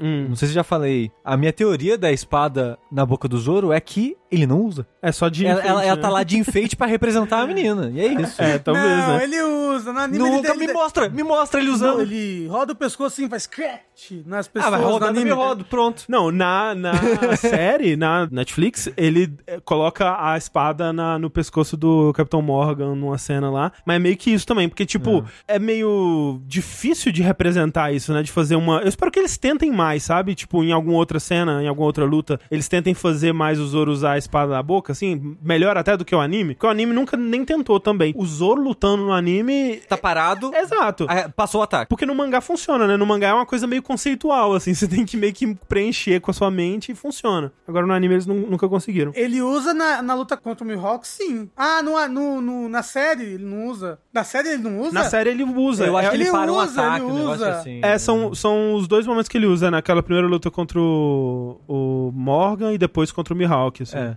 Não, ele coloca, mas é, é que ele aparece menos com ela na boca do que... Agora você imagina se fossem fazer um live action de Naruto e aparecesse o, o Oito Espadas lá, o Oito Caudas. Eu não, Aí cheguei a ver difícil. essa parte.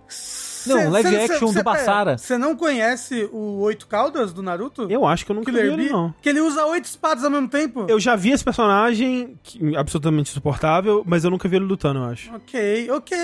Não, pera, então a próxima vez que eu for na Jogabilidade Casa, eu já tenho um vídeo pra mostrar pra você já.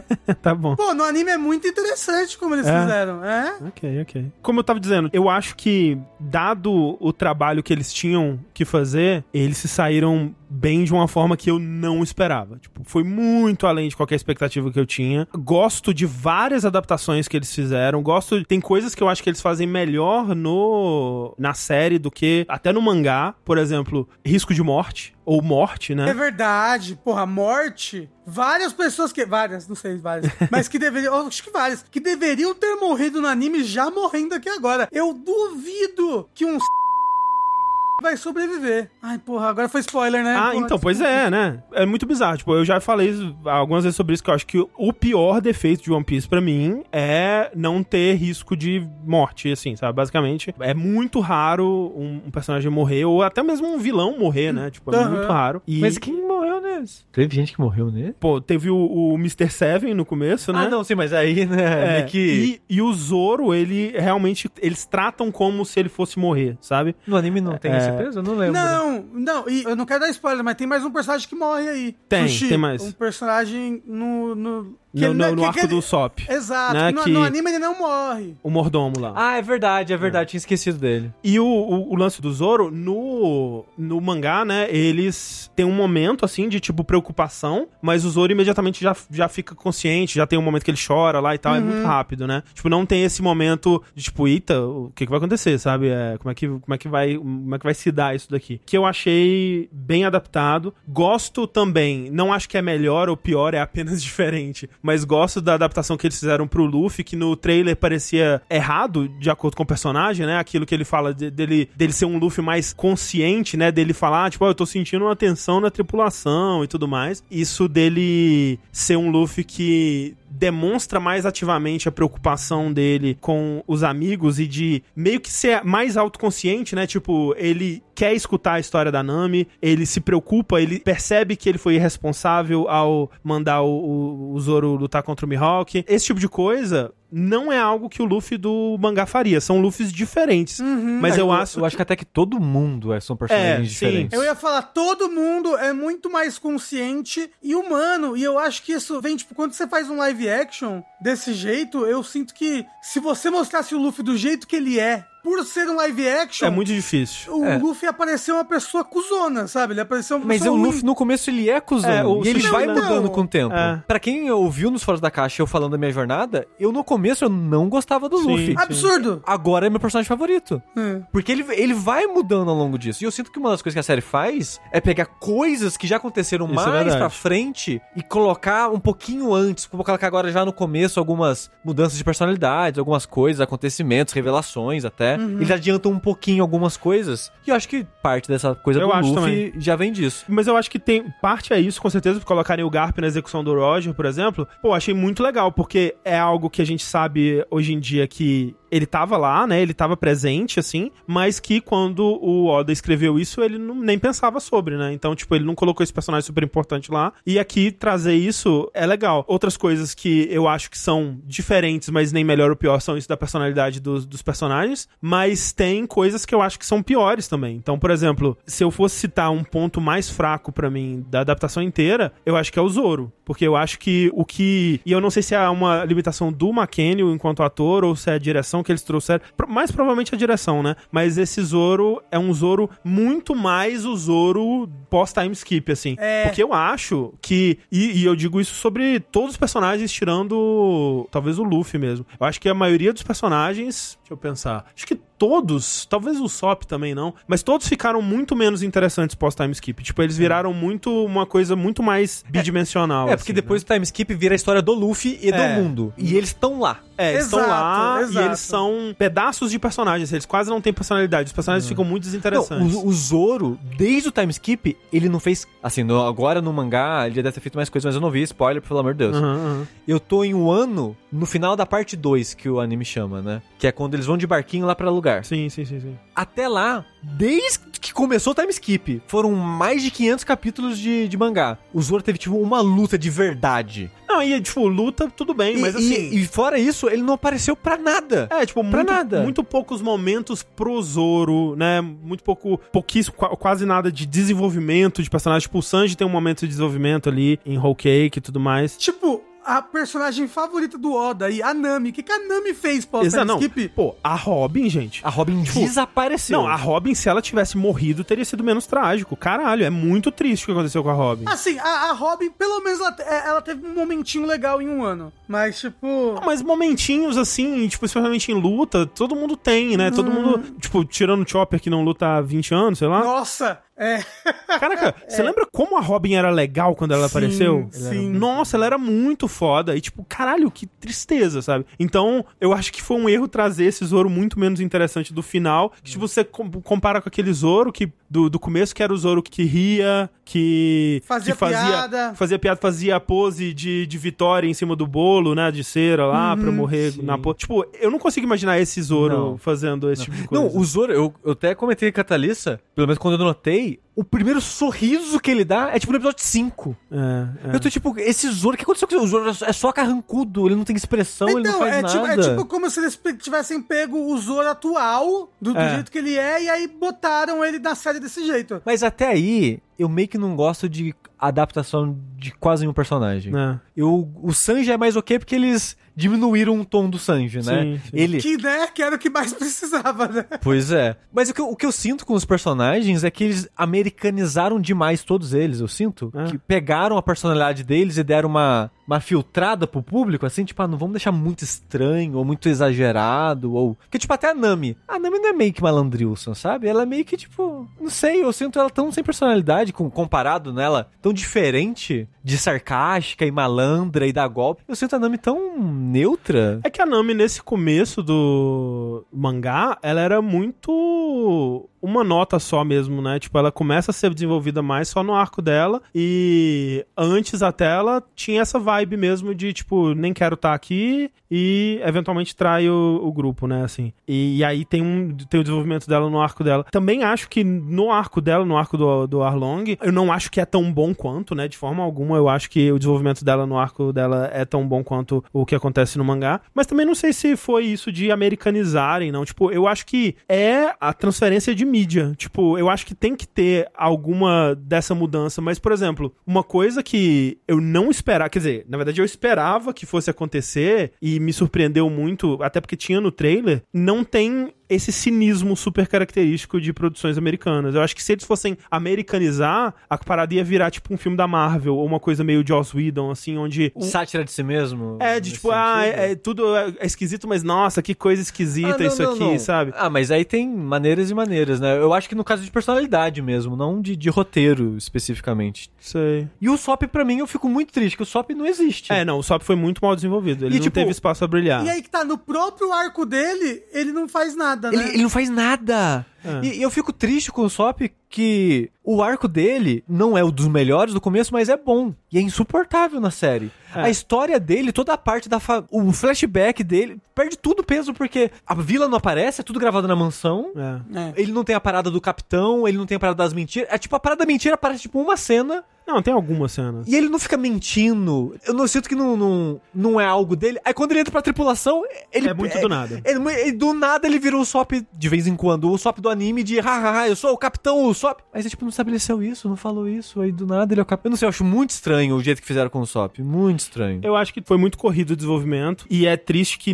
eh, o arco do Sop é quase não é sobre ele, né? Tipo, ele mesmo não faz nada pra resolver a situação. Tipo, eu pensei que pelo menos uma estilingada no Capitão Cura ele devia ter dado ali pra contribuir de alguma forma, assim, mas não foi o caso. Por causa da série, eu fiquei com muita vontade de rever o anime. E aí eu tô pegando um corte da internet aí, que é o One Piece Donnie Wright, pra ver com o Luca. Hum. E, porra, o Sop nesse arco dele é muito sobre ele. O arco, Sim, quem sim. diria, né? Ele até acaba vencendo um dos vilões no, no arco. Não sei se vocês Sim. lembram. E esse vilão que não tem no. Inclusive, fez falta, tá? Assim, mas faz sentido não ter, né? Ah, mas, mas, assim, é um vilão tão legal, tão icônico, eu Não, acho. mas é, mas né. Do. Difícil. Eu fico mais triste pelo Hat, não tem o Hat. Isso eu fiz mais, eu senti mais falta do Hat. Então, do que... eu, eu acho que foi por causa de CG, viu? É. É, não, é, seria muito difícil o cara com oito espadas lá. É, Quero ver quando chegar na temporada 52 e o Hat fazer falta. é, oh, isso é verdade. Mas aí vão substituir ele por algum, pelo, sei lá, o cara do Karatê lá e pronto. É, de fato, o Jimby pode ocupar o papel que o Hat ocupa tranquilamente, assim, na história. Não, não, não, não, não, não tô falando do Jimby, não. Tô falando do moço do Karatê. É que eles têm um cara meio.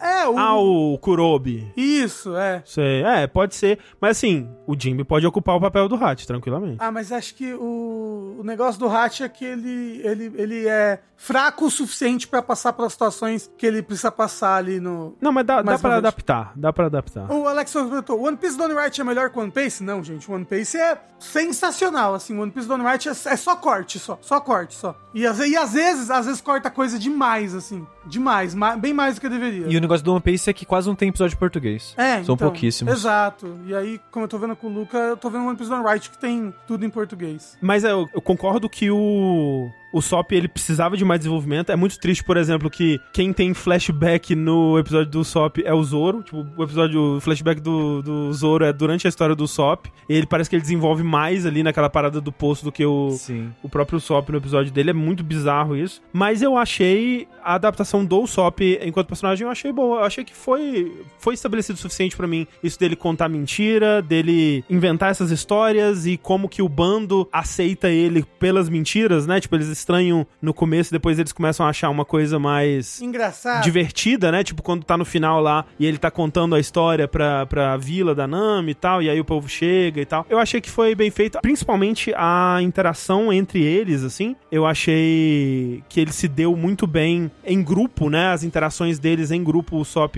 eu achei que ficou divertido, mas espero ver mais desenvolvimento desse personagem, né, no futuro aí, porque foi muito pouco, de fato. E porque, André, um pouco antes da gente gravar, hoje, é, anunciaram, o Oda anunciou, Sim, a sim. segunda temporada vai ter. Olha aí. Vocês acham. Vai ser. Vai ser até Alabasta. Vai ser Alabasta, é. Mas Vai você acha Alabasta. que vai ser até o final de Alabasta? Eu espero que seja. Eu- E- eu- se se parar no meio, fudeu, né? Eu, eu acho que dá pra adaptar, porque o lance é. Antes disso, eles confirmaram, né, que, que, ia ter, que vai ter a segunda temporada. O que, pra mim, era o. É estranho pensar nisso, mas assim, eu tô tão investido no sucesso dessa série. Tipo, eu fiquei tão feliz com o anúncio dessa segunda temporada. Tipo, eu quero tanto ver esses meninos se dando bem e, e fazendo a parada, porque eles parecem estar tão genuinamente felizes com o trabalho deles na, na série. Sim. Então eu fiquei muito Comendo feliz de pastel ver. da liberdade, André. É, pois é, eu, eu fiquei Porra, muito feliz de não, ver isso sendo. O, o, o- é, como é que é o nome dele? Inuyaki? Não, Inu... Inhaki. Inhaki. Inhaki? O Inhaki recebendo o chapéu do Oda. Recebendo o chapéu,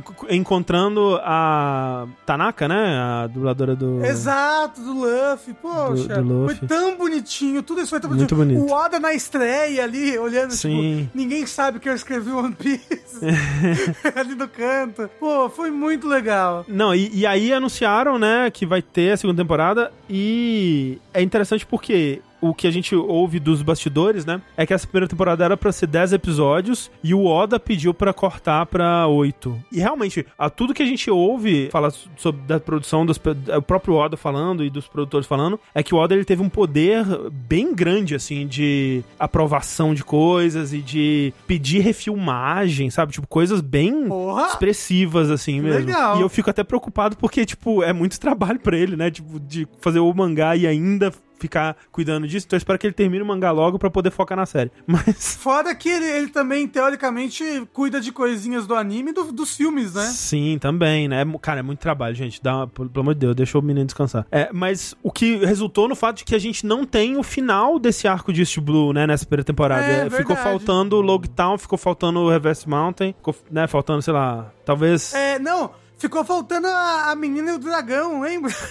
claro, Nossa, ficou pelo faltando. amor de Deus. Nossa, faltando É o, mesmo. pri- o mano. primeiro filler de One Piece. E Sushi. uma das piores coisas É de One Piece. muito ruim, é muito ruim esse Então, filler. tipo, a, a próxima temporada deve começar com Logtown, né? Deve ser um episódio pra isso aí. Talvez nesse primeiro episódio eles já passem pela Reverse Mountain e cheguem na, na Grand Line. E talvez tenha mais episódios, né? Talvez não sejam só oito, talvez sejam nove, dez, não sei. E o que eu acho que eles devem fazer nessa segunda temporada é adaptar até o final de Alabasta e reduzir bastante esse pedaço pré-Alabasta. Eu acho que eles devem, ao invés de fazer Whiskey Peak, é, Little Garden, né, que é a Ilha dos Gigantes, Drum Island, Não, que a é... Ilha do Gigante não vai ter. É, então, tipo, eu acho que é importante ter, tem coisas que são importantes ter lá em termos da Baroque Works, em termos até, pô, os gigantes supostamente algum dia ainda vão ser importantes, né?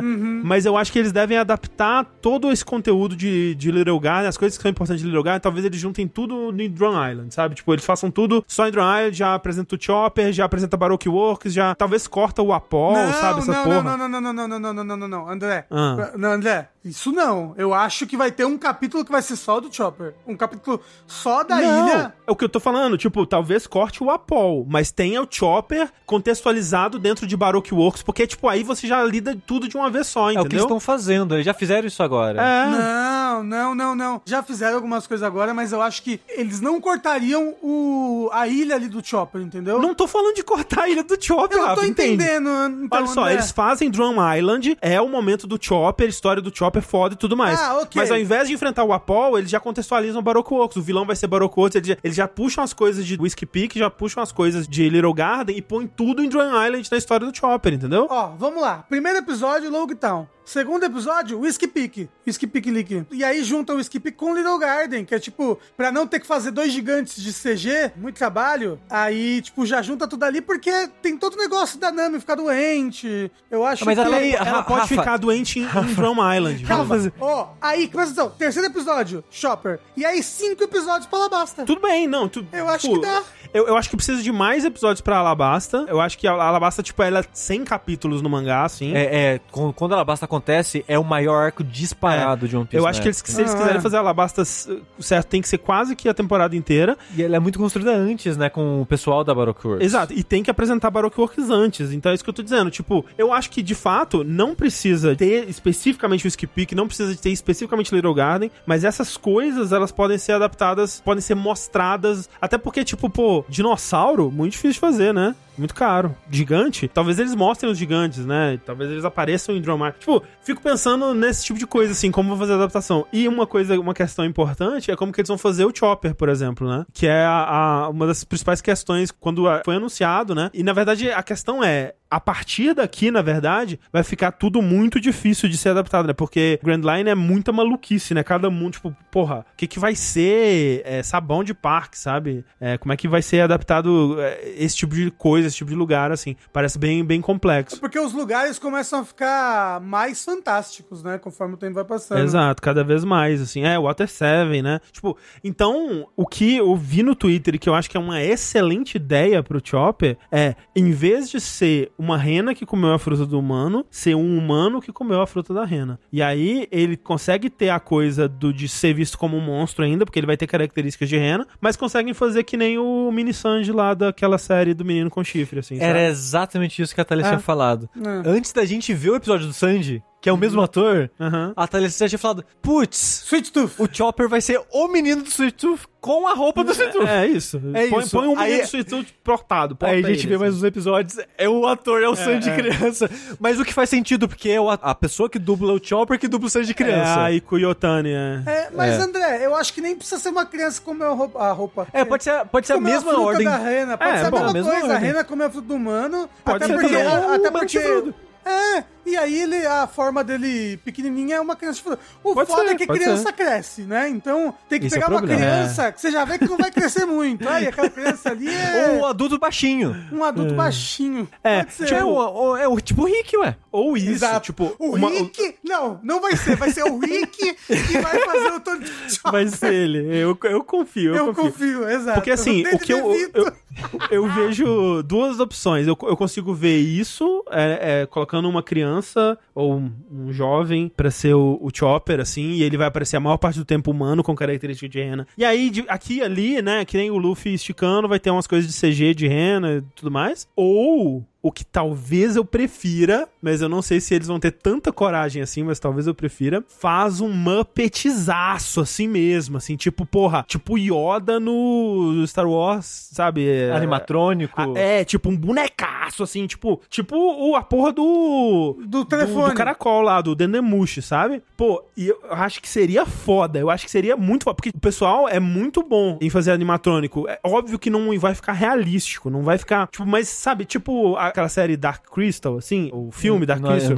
que é só uns bichos animatrônicos, assim, que tem aquela coisa bem. Muppets, assim mesmo, mas que tem um charme. Tipo família dinossauro. Exato, tipo sabe? o Baby da família Dinossauro. Tipo. Baby Mas da família. Pega o boneco o do foda- Baby, põe um O chifre. foda é que a família dinossauro não tem humano pra dar o contraste, né? É, exato. Mas o foda é que o Chopper luta, né? E aí? Isso seria mais complicado. Isso seria mais complicado. Eu acho que criança vestida de rena, e aí quando ele ficar na forma de humano, adulto vestido de rena.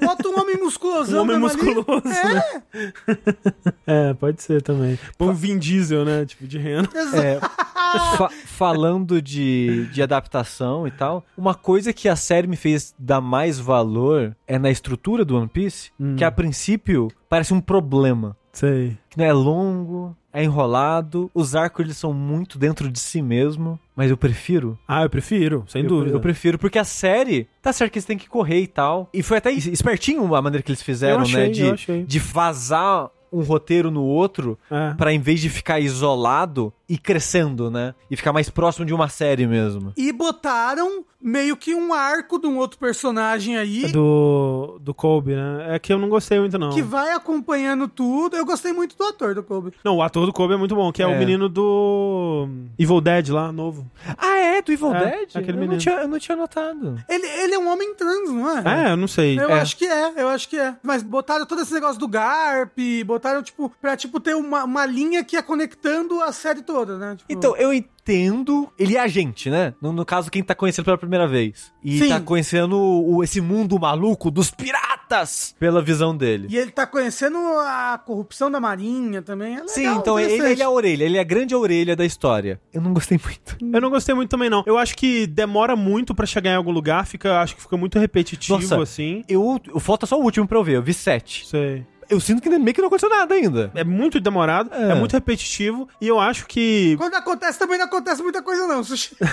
Sabe o que eu acho? Tipo, a série ela, ela se deu muito ao trabalho de entender muito a, a estrutura do mundo de One Piece. Ela tentou respeitar bem, assim, a, as hierarquias, digamos, né? Tipo, até quando. eu- uma coisa que eu gostei, cara, como eu gostei do Mihawk, assim, achei muito legal o Sim. Mihawk. Muito, muito legal. Nossa, aquela, aquela, aquela cena que ele aparece, que ele aparece atendendo o Dendemushi, assim, enquanto ele tá lutando. E, tipo, velho, me- cara, melhor adaptação do Don Krieg. Não tem Don Krieg. Exa- exa- é isso que falar. Maravilhoso. É, a melhor coisa que eles fizeram foi tirar o arco da Alabasta. Quer dizer, tem Alabasta? Não, Baratie. Porra, Tiraram desculpa. ela basta. A, mel- a melhor coisa que eles fizeram na série foi tirar o arco de Baratier. Ele transformou em outra coisa. Transformou Tem o barco, É. coisas acontecem lá, mas caralho, o Baratier é insuportável. No momento, pra mim, era a pior coisa de One Piece. Você tá e é por um. E até Skype, Baratier é a pior coisa É, de eu One não, Piece. eu não mim. Caralho, acho tão ó, ruim assim, não. Que É. isso? muito Ó, ruim. Baratier é o segundo melhor arco de East Blue. Fácil, fácil. Baratier é muito bom. É, eu Nossa, concordo. De Baratier East é Blue. muito bom. É, sim. Só não é melhor do que o do Arlong, né? Mas Inclusive, também. Baratier é quando a maior parte das pessoas começa a gostar de verdade de One Piece. É, eu não acho tão ruim quanto o Sushi tá falando, mas eu acho especificamente a luta contra o Don Krieg chata. É, mas assim, pô, é o arco Eu que tem a luta da do, do Zoro contra o Mihawk. Aquele momento é incrível, um dos É. momentos mais incríveis de One Piece, assim. Então, tipo, aquela cena é a coisa mais anime do mundo. De caralho, muito foda. Ele com o espadão, assim, as explosões, e ele corta o barco no meio. É foda demais. E isso eles fizeram tão bem. E depois, quando o Mihawk encontra com o- o Shanks, né? Gostei demais do Shanks também. Do, do- tipo, achei meio esquisito o Ben Beckman ser só um tio. um É, tio eu, grisalho. Eu, eu não consegui. O, não consegui. O Shanks não, deu pra mim. Vis- Não- visualmente não talvez rolou. pudesse ser melhor, mas eu acho que em questão de interpretação do personagem pra mim foi muito bom. Ele é acho que gostoso, eu conseguiram capturar disso. bem assim. E pô, aquele momento dele vendo o pôster do Luffy encontrando o Mihawk ali, achei um excelente momento, porque tipo, eles conseguiram capturar muito bem isso do, do entre sagas, né? Que é Uhum. sempre uma das melhores coisas de One Piece, tipo do mundo reagindo. É esse tipo de coisa, sabe? Caraca, eu nunca nunca esperaria que uma adaptação da Netflix de One Piece fosse entender que isso é importante pra One Piece. Óbvio que não. Óbvio que eles não vão fazer isso. Eles não vão entender que isso é importante pra One Piece. Entenderam? O, o pessoal do chat tá pedindo pra gente falar do bug. Gostei muito do bug também. Você Achei gostou do muito episódio legal. dele? Não muito do episódio. Achei. Porque é, é o que o, o Sushi tava falando da, man- da mansão do Usopp, né? Tipo. É, o episódio vários episódios do que é só em lugar circo, fechado. né? É, pra cortar custos, né? Eles fizeram quase tudo em lugar fechado. Tanto que no, no trailer parecia que eles estavam sempre num estúdiozaço, assim. E vendo o episódio, você vê que é um set, tipo, e sets muito bem feitos, inclusive. Mas Ah, não, o set do Baratier. é incrível. Porra, incrível. Não, o próprio da mansão. É muito, muitos lugares muito bem feitos, muito legais, assim. Mas você vê que é isso, né? Tipo, é colocar num lugar fechado pra cortar custos, porque é muita coisa, né? Muita coisa, muito, muito efeito especial, muitos lugares na temporada e lugares que não vão ser reaproveitados, não é como se, tipo, ah, a série vai se É. passar nessa cidade. Então a gente vai fazer uma puta cidade. Não, o Baratie nunca mais. Ah, tal- Exato. talvez num flashback ele apareça de novo, sabe? Não, mas assim, eles já desfizeram já. É, já, trans- já serraram e transformaram em, em serragem, né, o Baratie. Não, é parque de diversão agora. Assim, porra, deveria. Porque o cenário do Baratia que eles fizeram é muito foda. É muito foda. É muito foda. É gigante. Mas o bug em si, eu gostei muito. Do boneco, assim, dos momentos com ele. E aí eu acho que é coisa do ator e também do roteiro adaptar bem os momentos que definem o bug, assim. Essa coisa dele ser meio triste internamente, meio falido, meio invejoso e inseguro, né? Eu acho que isso tudo foi, foi muito bem adaptado de um jeito cômico, mas com aquela veia dramática oculta, assim, eu gostei muito. E a maquiagem, né? Tipo, parecia que ia ser uma coisa meio tosca, mas, pô, eu gosto. Pô, é isso que eu tô, eu tô falando, caralho. Eles entendem que aquele nariz do Bug não é um nariz de palhaço. Exato, É o nariz dele, pintado de vermelho pra parecer um nariz de palhaço. Isso é muito importante, cara. Isso Tipo, é, isso não isso pode é ser muito. Não, isso define o personagem. Exato, mas Exato. Né, não é imediato. Quando você olha pro design do Bug, você precisa entender um pouco mais sobre o personagem, né? Uhum. Esse tipo de coisa eu, eu me impressionei muito mesmo. Agora, a gente tem que falar aqui do Yoshi, que tem tesão no bug. Só de maquiagem. Só Não, de mas a- maquiagem. Mas aí a gente não pode colocar esse peso em cima do Yoshi, porque aparentemente o TikTok inteiro tá com tesão É pelo que, o, Bug. é que o Yoshi é TikToker, né? Ele, É, ele- ele- ele joga. ele É vive ne- nesse, nesse cenário de crime. Nesse cenário de crime, usar TikTok. Gosto também que eles colocaram. Eles não colocaram o bugzinho pequenininho, né? Eles adaptaram só pra cabeça. Mas essa coisa do bug sem o corpo, passando por uma aventura, que no mangá é uma história de capa, eles adaptaram aqui também. Uhum. da- do jeitinho deles, assim. Entender também que o bug é importante, né? Então tem aquela cena dele Exato. encontrando com a Alvida. Pô, assim. E assim, ó, eu espero que continue isso, hein? A Alvida continuou exatamente do jeito que ela tá, né? Não substitua Exato, nesse, a- exato, a nesse momento ele- ela já tinha comido a fruta, né? Quando ela Exato, faz é. a parceria com o Bug. Acho É. importante também, né? Que eles não. Tipo, que ela coma a fruta, mas que ela continue desse jeito. Sim, exato, Sabe? exato. É, o poder dela com a fruta não precisa dela emagrecer Exa- necessariamente. né? Exato, é. O Fábio perguntou, Rafa, você não acha que o Shanks e o Mihawk macetaram muito no episódio? Sim, muito. o pessoal tava falando isso, né? Que naquela, naquela praiazinha ali, exato. macetaram muito. Exato. Foi ali que filmaram o, o Poupança de Areia, inclusive. Eu só posso fazer uma crítica. Por favor. Pô, claro. Uma bosta. Eu não aguento zoom mais. Eu não aguento mais. Aquela, a câmera olho de peixe, né? É, eu não É. aguento. E nem só olho de peixe, porque ela não usou tanto quanto parecia no trailer, né? Pô, eu achei que usou bastante. Mas é muito zoom, até normal, sem, até Sim, assim, ela é sim, sim. muito zoom, é só zoom, é só da cara, todo mundo, cara, cara, cara, cara. Então, eu acho que foi o negócio que eles fizeram pra emular É, anime que mangá isso. que dá zoom na cara do personagem o tempo todo, sabe? É. E aí, eu acho que é isso, é tipo, os- é pra ficar uma coisa mais irreal, talvez, assim, né? Uma coisa mais Hum. absurda, e tem essa distorção, assim. É tipo o jogo da Bethesda, tipo. Tipo o jogo da Bethesda, todo diálogo é um jogo da Bethesda. Eu acho que ficou meio exagerado também. E eu acho que é isso que dá um pouco essa sensação de dos sets serem um, um estúdiozão, assim, que tipo, eu, no trailer eu tinha a impressão que todos os lugares eram um cenário circular, assim. E é muito por conta dessa impressão da lente que distorce, né? E fica uma coisa meio curva atrás. Acho que eles exageraram. Talvez na próxima temporada não precise usar tanto assim. Tomara. Mas, André, outra polêmica aí. O que, que você acha do imediato do Shanks na, na série? É, então, o Ben Beckman, né? É um tiozão de, de cabelo grisalho só. Achei, achei muito curioso, assim. Tem umas coisas mais sérias, assim, que eles apontaram, né? Porque o Lucky Roo, né? Que é o, o sniper do Shanks, no mangá ele não é negro, né?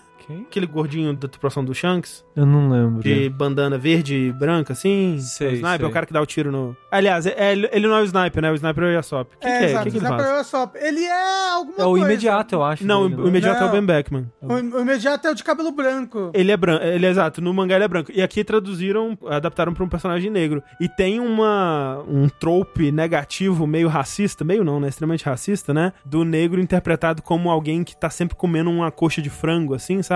E eu acho que eles não pensaram nisso. Eu acho que eles não pensaram, viu? Pegou um pouco mal, assim, né? E é um trope especificamente norte-americano, né? Assim. Então, pra gente aqui não significa nada, né? Mas. E nem lá, lá pro Japão, né? Porque o, o, o, o negócio desse personagem é que ele está o tempo todo comendo uma coxa de frango. E É. aí, quando for adaptar, realmente não pensaram nisso. É, não, né? e, e o ator tá ótimo, os momentos Exato, dele são é. ótimos, assim, mas realmente essa conotação, talvez não intencional aí, ficou meio esquisita mesmo. Mas assim, o, o Ben Beckman, ele ficou meio genérico demais. Ficou um tiozão meio genérico. Mas até aí, eu achei simpático o Shanks tiozão meio genérico também. Vou dizer. Porque, tipo, no trailer parecia só um cara de peruca vermelha. E ele é só um E é- cara de peruca Mas então, vermelha. mas a interpretação é o que dá vida. Muitas das Exato. coisas que pareciam toscas no, no trailer, quando você vê na série, você vê que tem um coração ali. Eu acho que é isso que transforma vários desses momentos da série pra mim. Ele fica mais estranho de chapéu, tem isso também. Então, tipo, gostei muito do Shanks. Gostei, apesar dessa, dessa caracterização esquisita. E aí, isso é outra coisa que acabou me surpreendendo positivamente, que no trailer você vê, pô, caralho, pirucaça, né? E tal, que coisa esquisita isso daqui, visualmente e tudo mais. E, tipo, é um problema da adaptação de, de mangá de anime, né? O próprio Fullmetal e tal, que você fica, caralho, mas é um cosplayzaço, né? Isso aqui, que coisa esquisita, né? Não dá pra você fazer, pegar essa adaptação exatamente igual a do anime, porque fica parecendo só que você tá vestindo um cosplay. E eu sempre pensei que o caminho fosse seguir o contrário disso, né? Pô, vai fazer uma adaptação de, de Fullmetal, não pega necessariamente, se quer fazer com um ator parecido com o Edward, talvez faça um loiro mais natural, né? Não precisa ser aquele loiro amarelaço do anime, né? Faz uma coisa que pareça mais um cabelo normal que alguém teria, assim, sei lá. Mas aqui, tipo, eles abraçaram tanto isso que deu a volta pra mim. Então, tipo, coisas como, pô, a Nojiko, né, que é a irmã da Nami, tipo, não é que ela tem o cabelo pintado de azul. Não, ela tem o cabelo azul, porque quando mostra o flashback dela criança também é um cabelo azul. E, tipo, eu acho isso maravilhoso. E assim, todo mundo de cabelo colorido, assim. Aí, É. tipo, você sabe aquele negócio, ah, aquele é o protagonista do anime? Porque tem um monte de gente normal e uma pessoa só com cabelo muito louco. Uma coisa que eu achei que eles fizeram bem é que parecia que é um mundo. Um, é, parecia não, pe- pelo, pelo cenário, pelas pessoas. É um, é um mundo que todo mundo é excêntrico. É. Todo mundo tem cabelo maluco e roupa louca. E é, você ficou muito legal, isso eu gostei. Abraçar essa surrealidade e, de novo, não ter vergonha dela, não tentar trazer pra uma coisa mais realística, mais pé no chão, assim. Eu acho que eles encontraram um equilíbrio muito bom, porque, que nem a gente tá falando, muitos personagens, eles vêm pra uma coisa levemente mais humanizada, porque tem traços de personalidade que seriam muito difíceis de adaptar pra um ser humano fazer, ao mesmo tempo que visualmente eles não tentaram trazer isso, sabe? Então, eu acho que eles erraram em muitos pontos, eu- mas eu acho que são pontos que dá pra acertar. É aquilo, onde eles não podiam errar, eles não erraram. Tipo, as coisas que eles erraram,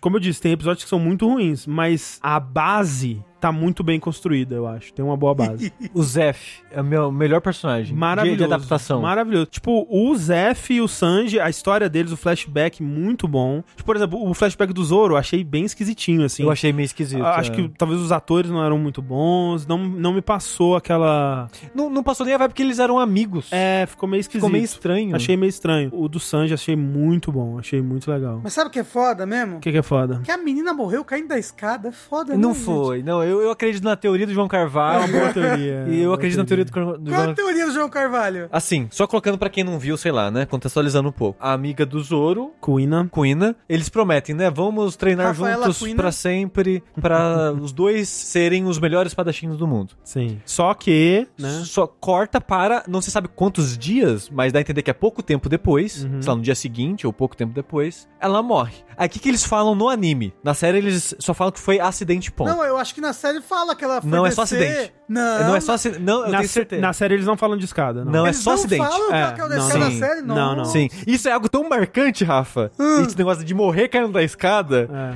que eu prestei atenção na hora que eles iam falar. Caramba. É tipo, é só acidente. E ok. se for essa a intenção do Oda, eu achei que eles fizeram melhor na série, pra deixar mais vago. Sim. Porque no anime é isso que acontece, né? Fala, ah, um dia ela foi descer no porão da casa, caiu da escada e morreu. Aí você fica, ué, como assim? A pessoa caiu um lance de escada pro porão, não é Não, nem assim, tipo- Assim, assim, na É vida possível. real é Na vida possível. real é Não, possível. é No possível, anime mas é tipo, pro anime. é muito esquisito. É muito esquisito. Muito esquisito, muito e nada. o cara morre com bomba nuclear, vai morrer caindo da É, escada. então, é, é, é, exato. Em um anime que levasse morte mais real, num mangá que levasse morte É. a mais de forma mais real, mais a sério, talvez funcionasse. E a teoria do João Carvalho, que ele não pensou um segundo. Na hora que o cara falou caiu da escada, ele, puta que pariu, foi suicídio. E dado o contexto da personagem, faz sentido. Faz. Será, Por causa do, gente? por não. causa da questão do. Do machismo, né? Do, do, de que Isso. ela acha que ela não vai ter um lugar porque não respeita as mulheres, e a mulher não vai ser espadachim boa, e ela acha que a genética dela não é boa porque ela é mulher. Esse papinho. E na mente dela, ela, ela não vê um futuro pra ela. Eu consigo ver esse sentido? E aí, só, tipo, né, contando pra criança, pro Zoro, pra não chocar ele, É. conta, ah, foi um acidente, né? É. Meu Deus! Eu acho bem mais interessante, assim, tipo, condizente, né? Com a personagem, assim, e com a história dela, assim. Faz mais sentido, né? Digamos assim. E, fica mais trágico ainda. né? Mas e a menina que é igual a ela? A Tashigi é só a Tashigi. Hum, Não, não, ela, ela, alguma coisa aconteceu, gente, ela virou a Tashigi. E isso Oh, mas, mas sabe é. uma coisa que é legal? Porque, tipo, eles não tinham. Porque vazou, né? Escalação de atores e tudo mais. E não tinha vazado a escalação do Smoker nem da Tashigi. O pessoal tava, putz, cortaram o Smoker, cortaram a Aí tá- Tashigi, que tava triste. no, no coisinho né, É, do porque- Gold Roger. Não tinha eles no Ah, Gold não, é, Roger? aparecem eles jovens, né? Apare- É. Aparece o Smoker jovem, a Tashigi não. Mas É, é, mas porque... aparecem outros personagens também. É, sim, mas é porque eles vão aparecer só na segunda temporada, né? É. Vai Ah, aparecer. Pô, porque eu acho muito importante ter os dois. Os dois são muito maravilhosos. Não, gente, o Oda só sabe desenhar um tipo de mulher, não, porque no, é, um- é um plot point. Hum?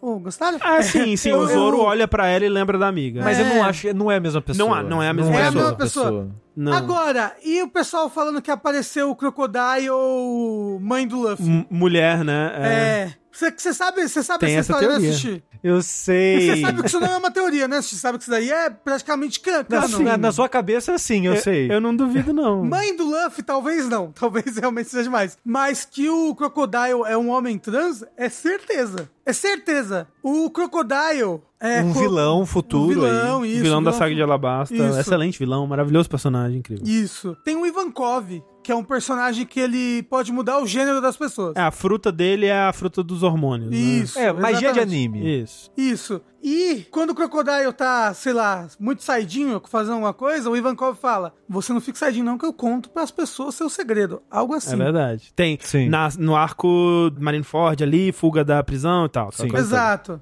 E quando vai mostrar o Crocodile criança, que o, Lu- que o Luffy, ó, porra, que o Oda desenha assim de vez em quando, o Crocodile criança é sempre muito misterioso, muito Uhum. andrógeno, talvez, não sei. E aí na série, teoricamente, tem o Crocodile, né? Que estaria vendo ali a execução do. É, porque tem, Do Gold mostra vários Roger. personagens jovens, né? O Mihawk, o Smoker. Uhum. Aparece o Dragon também, de costas, assim. Isso. E aí aparece uma mulher com um brinco. E aí a pessoa fala: Meu Deus, esse brinco. O Crocodile usaria esse brinco.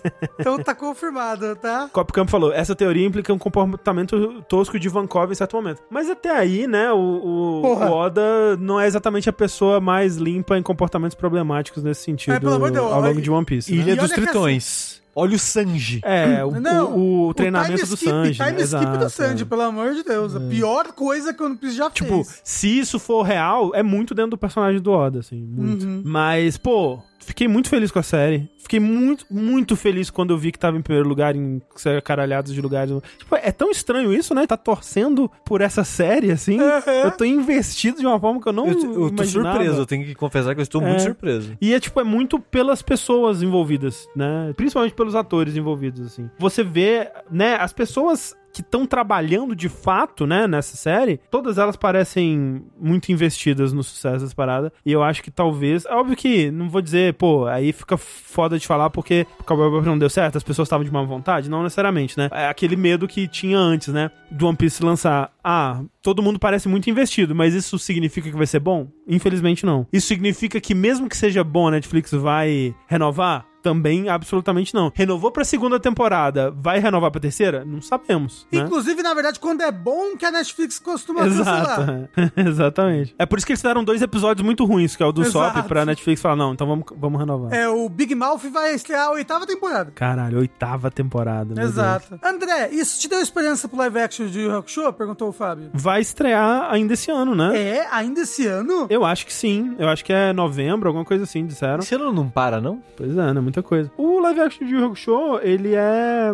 uma produção japonesa, né? Ele vai ser com atores japoneses, é, idioma original japonês, o que me é um excelente acerto aí, né? Porque é uma história urbana japonesa, né? Mas não não necessariamente me dá esperança não, porque eu acho que, por exemplo, é uma produção da Netflix, ambos, sim, mas daquele jeito que tipo a Netflix contratou pessoas e mandou fazer, né? É, financiou o trabalho dessa produtora e desses artistas, né, aqui. De- Death Note é uma série Netflix. É um Exatamente. filme da Netflix também. Então, tipo, eu acho que o mérito não é da Netflix. Não é que a Netflix virou a chavinha e descobriu como fazer adaptação de anime. É que essa Tomorrow Studios e essas pessoas específicas envolvidas, o envolvimento grande do Oda, é, né? Uma conjunção de muitos fatores aí que fizeram dar certo. Não sei se o Togashi tá envolvido na série de Show, imagino que não. É. Né? André, uma coisa perguntada ali. E a trilha sonora da série? Assim, obviamente eles, eles não podiam usar as, tri- as trilhas da Toei, né? Eles até usaram, tem uma ou outra música Tem um IAR incidental, tem um É, IAR. tem um iarzinho ali. Que eu achei mas- que foi num bom momento, que é quando eles pegam o, o Mary, né? Achei bem aplicado. Putz, eu tô tentando lembrar a hora. Tem uma hora no episódio 7, no Along Park. Que tava acontecendo? Eu acho que é quando o. Eu não lembro. Tem uma cena que toca uma música horrível. Cantada? Que não era cantada. Era só um instrumental bizarro que não encaixava Ah. com o que tava acontecendo. Porque teve um momento da, da música, de música cantada que eu achei legal. Toca o saque do Binks lá na- na- no primeiro episódio, quando no flashback do Luffy. Eu lembro de ter ouvido uma outra música da trilha original. Mas eles criaram um tema principal, né? Que toca.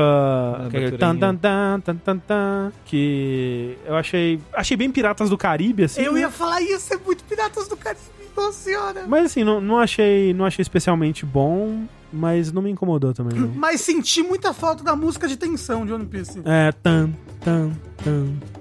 Pam, pam, pam. Mas ah, vai ter ainda, na segunda temporada confia. Vai, vai ter. Sabe uma coisa que eu achei engraçado? Que as caveirinhas, né, que tem no começo dos episódios, tenta caracterizar o personagem trazendo mais perto do anime até, né? Aham. A Nami, por exemplo, o, do episódio da Nami, faz algo que ela nunca fez na série, que é a carinha a de dinheiro. piscadinha. É, a piscadinha com a linguinha de fora. Uhum. O do Sop, Tem o nariz. só que é pequenininho. É tipo o nariz normal quase. É o porra, eles não tiveram coragem de enfiar o É. narizão. Não quiseram Não, botar mas é porque ele na série não tem narizão, então. Não, mas é isso que eu tô falando. A caveirinha é puxando do anime. Tanto que é da Nami, faz gesto da Nami do anime. Gesto que a Nami não fez na série. O que Sim. acharam do Gomu Gomu Gatling? O efeito especial é bom, mas a luta contra o Arlong eu achei bem fraca, na verdade. Que você não viu ainda, né? Não, é o Arlong no geral eu não gostei muito dele. É, é, eu não sei. é, O Arlong, em termos de adaptação de, de personagem, assim, talvez tenha sido. um- é, visualmente, né? Talvez tenha sido um dos mais fracos. É, é que é muito difícil, né? O Arlong. Eu, pô, o pior é que eu.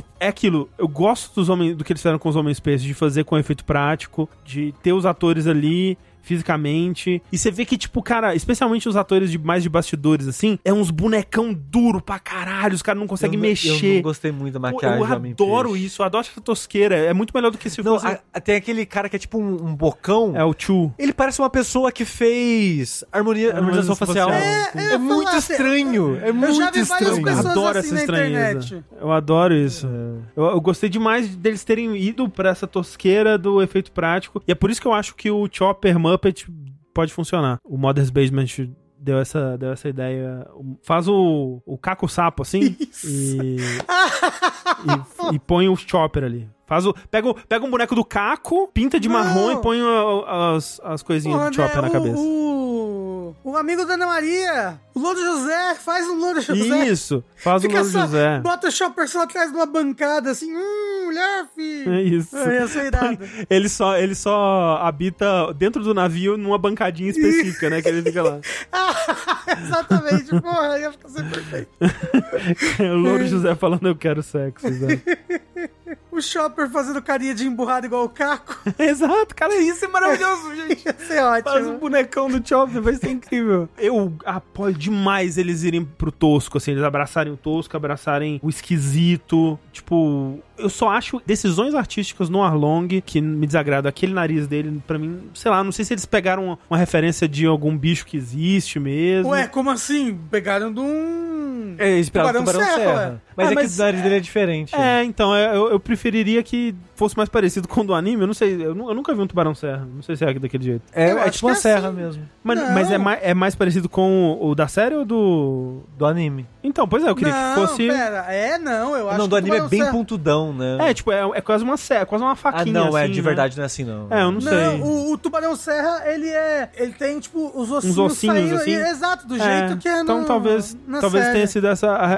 a- Esse é, é menor, né? Não é tão grande, pra, acho que pra não ficar. Não esconder a cara dele no É, nariz, e lá. também perguntaram ali se acha que eles vão fazer os personagens grandes do tamanho que eles são. E eu acho que não, e eu acho que é uma decisão correta não fazer. Porque o próprio Arlong, ele é muito maior do que o Luffy, né? Tipo, ele tem, sei lá, Não, mais de é 3 gi- metros, Não, assim. ele é gigante. E se você vai para mais pra frente, assim, tipo, os almirantes, assim, o, o Não, Borsalino o, barba, lá... o Barba Branca é, É, tipo o- 5 metros de altura. O Borsalino, o, o- Como é que ele chama? O Kizaru, ele tem 7 metros de altura. Tipo, sei lá, é uma parada absurda, assim. Tipo, é um humano com 7 metros de altura. E foda-se, é isso. É, o Garp é enorme também, então. O Afron puxou daí, né? Isso de foda-se. É, também. exato. tipo, que eu acho incrível, pô, o, o do Flamingo ser imenso, assim, eu acho muito foda, mas não é uma adaptação que, tipo, não vale a pena, sabe? O, o, o que, o que que você vai ganhar com isso não Dito vale a isso, pena. podia ser um pouquinho mais fortinho o ator. Do... Arlong. Concordo. Ele é concordo. meio que, tipo, é, é eu com a fantasia de peixe, sabe? Eu não sei, eu não sei, assim, o Arlong né, é aquilo que eu tava falando. O Shanks, ele me conquista, apesar de eu não aprovar 100% a, a parte física, ele me conquista pela interpretação. E o Arlong não chegou lá, assim, eu não sei, Hum. não sei se eu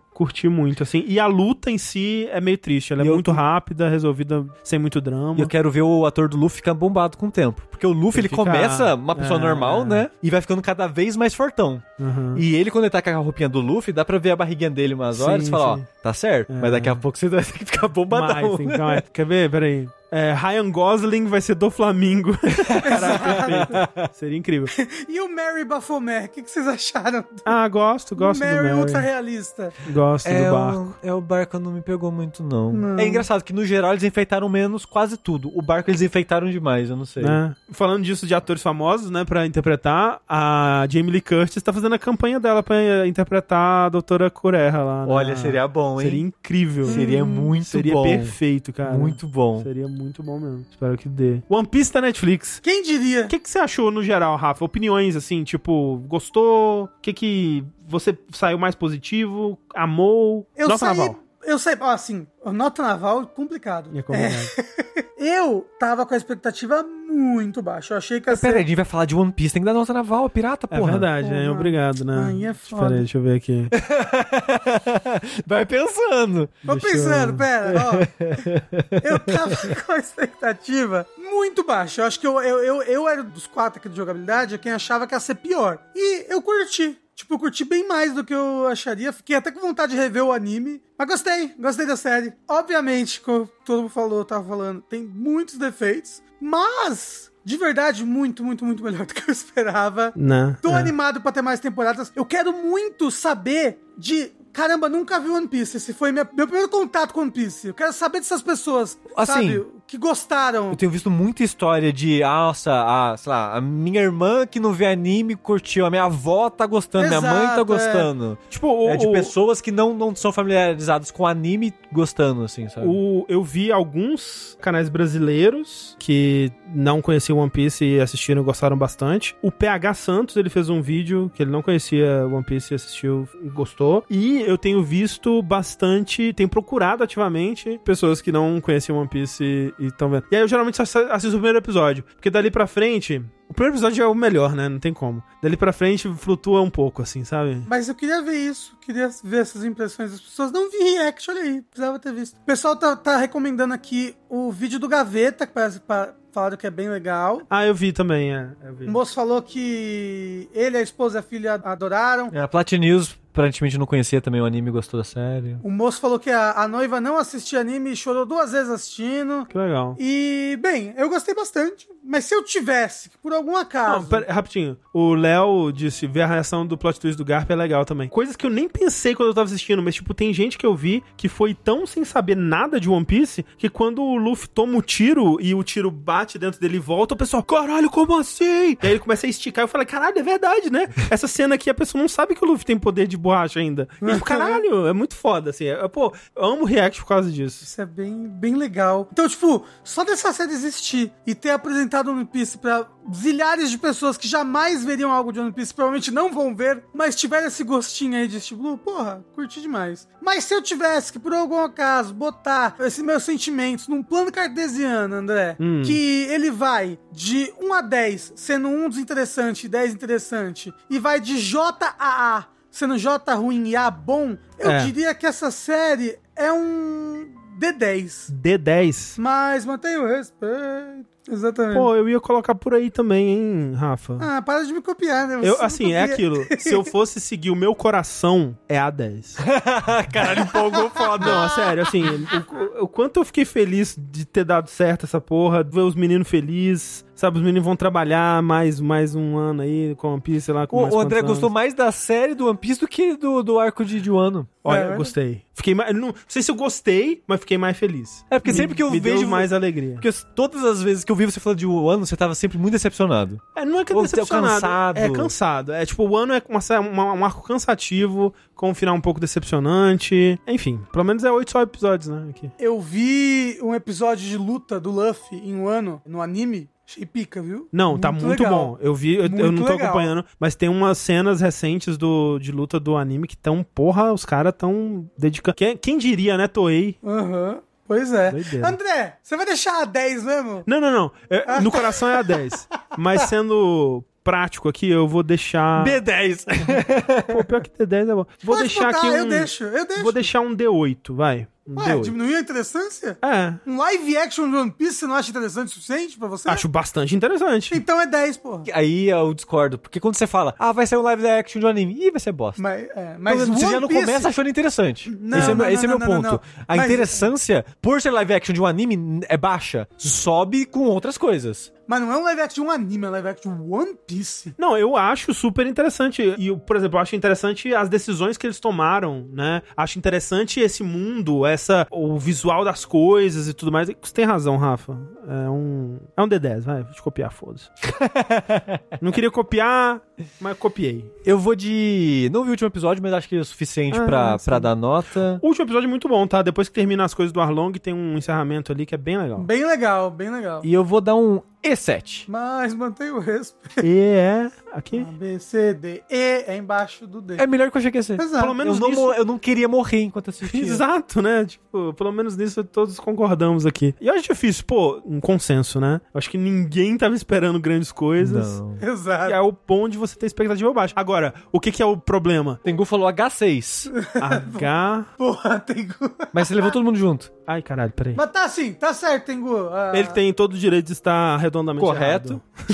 errado. A coisa mais importante da série de One Piece pra mim. O embaixador de One Piece no Brasil é uma única pessoa. Que todo mundo sabe quem é. Ah, Que é Matheus Matheus Joy.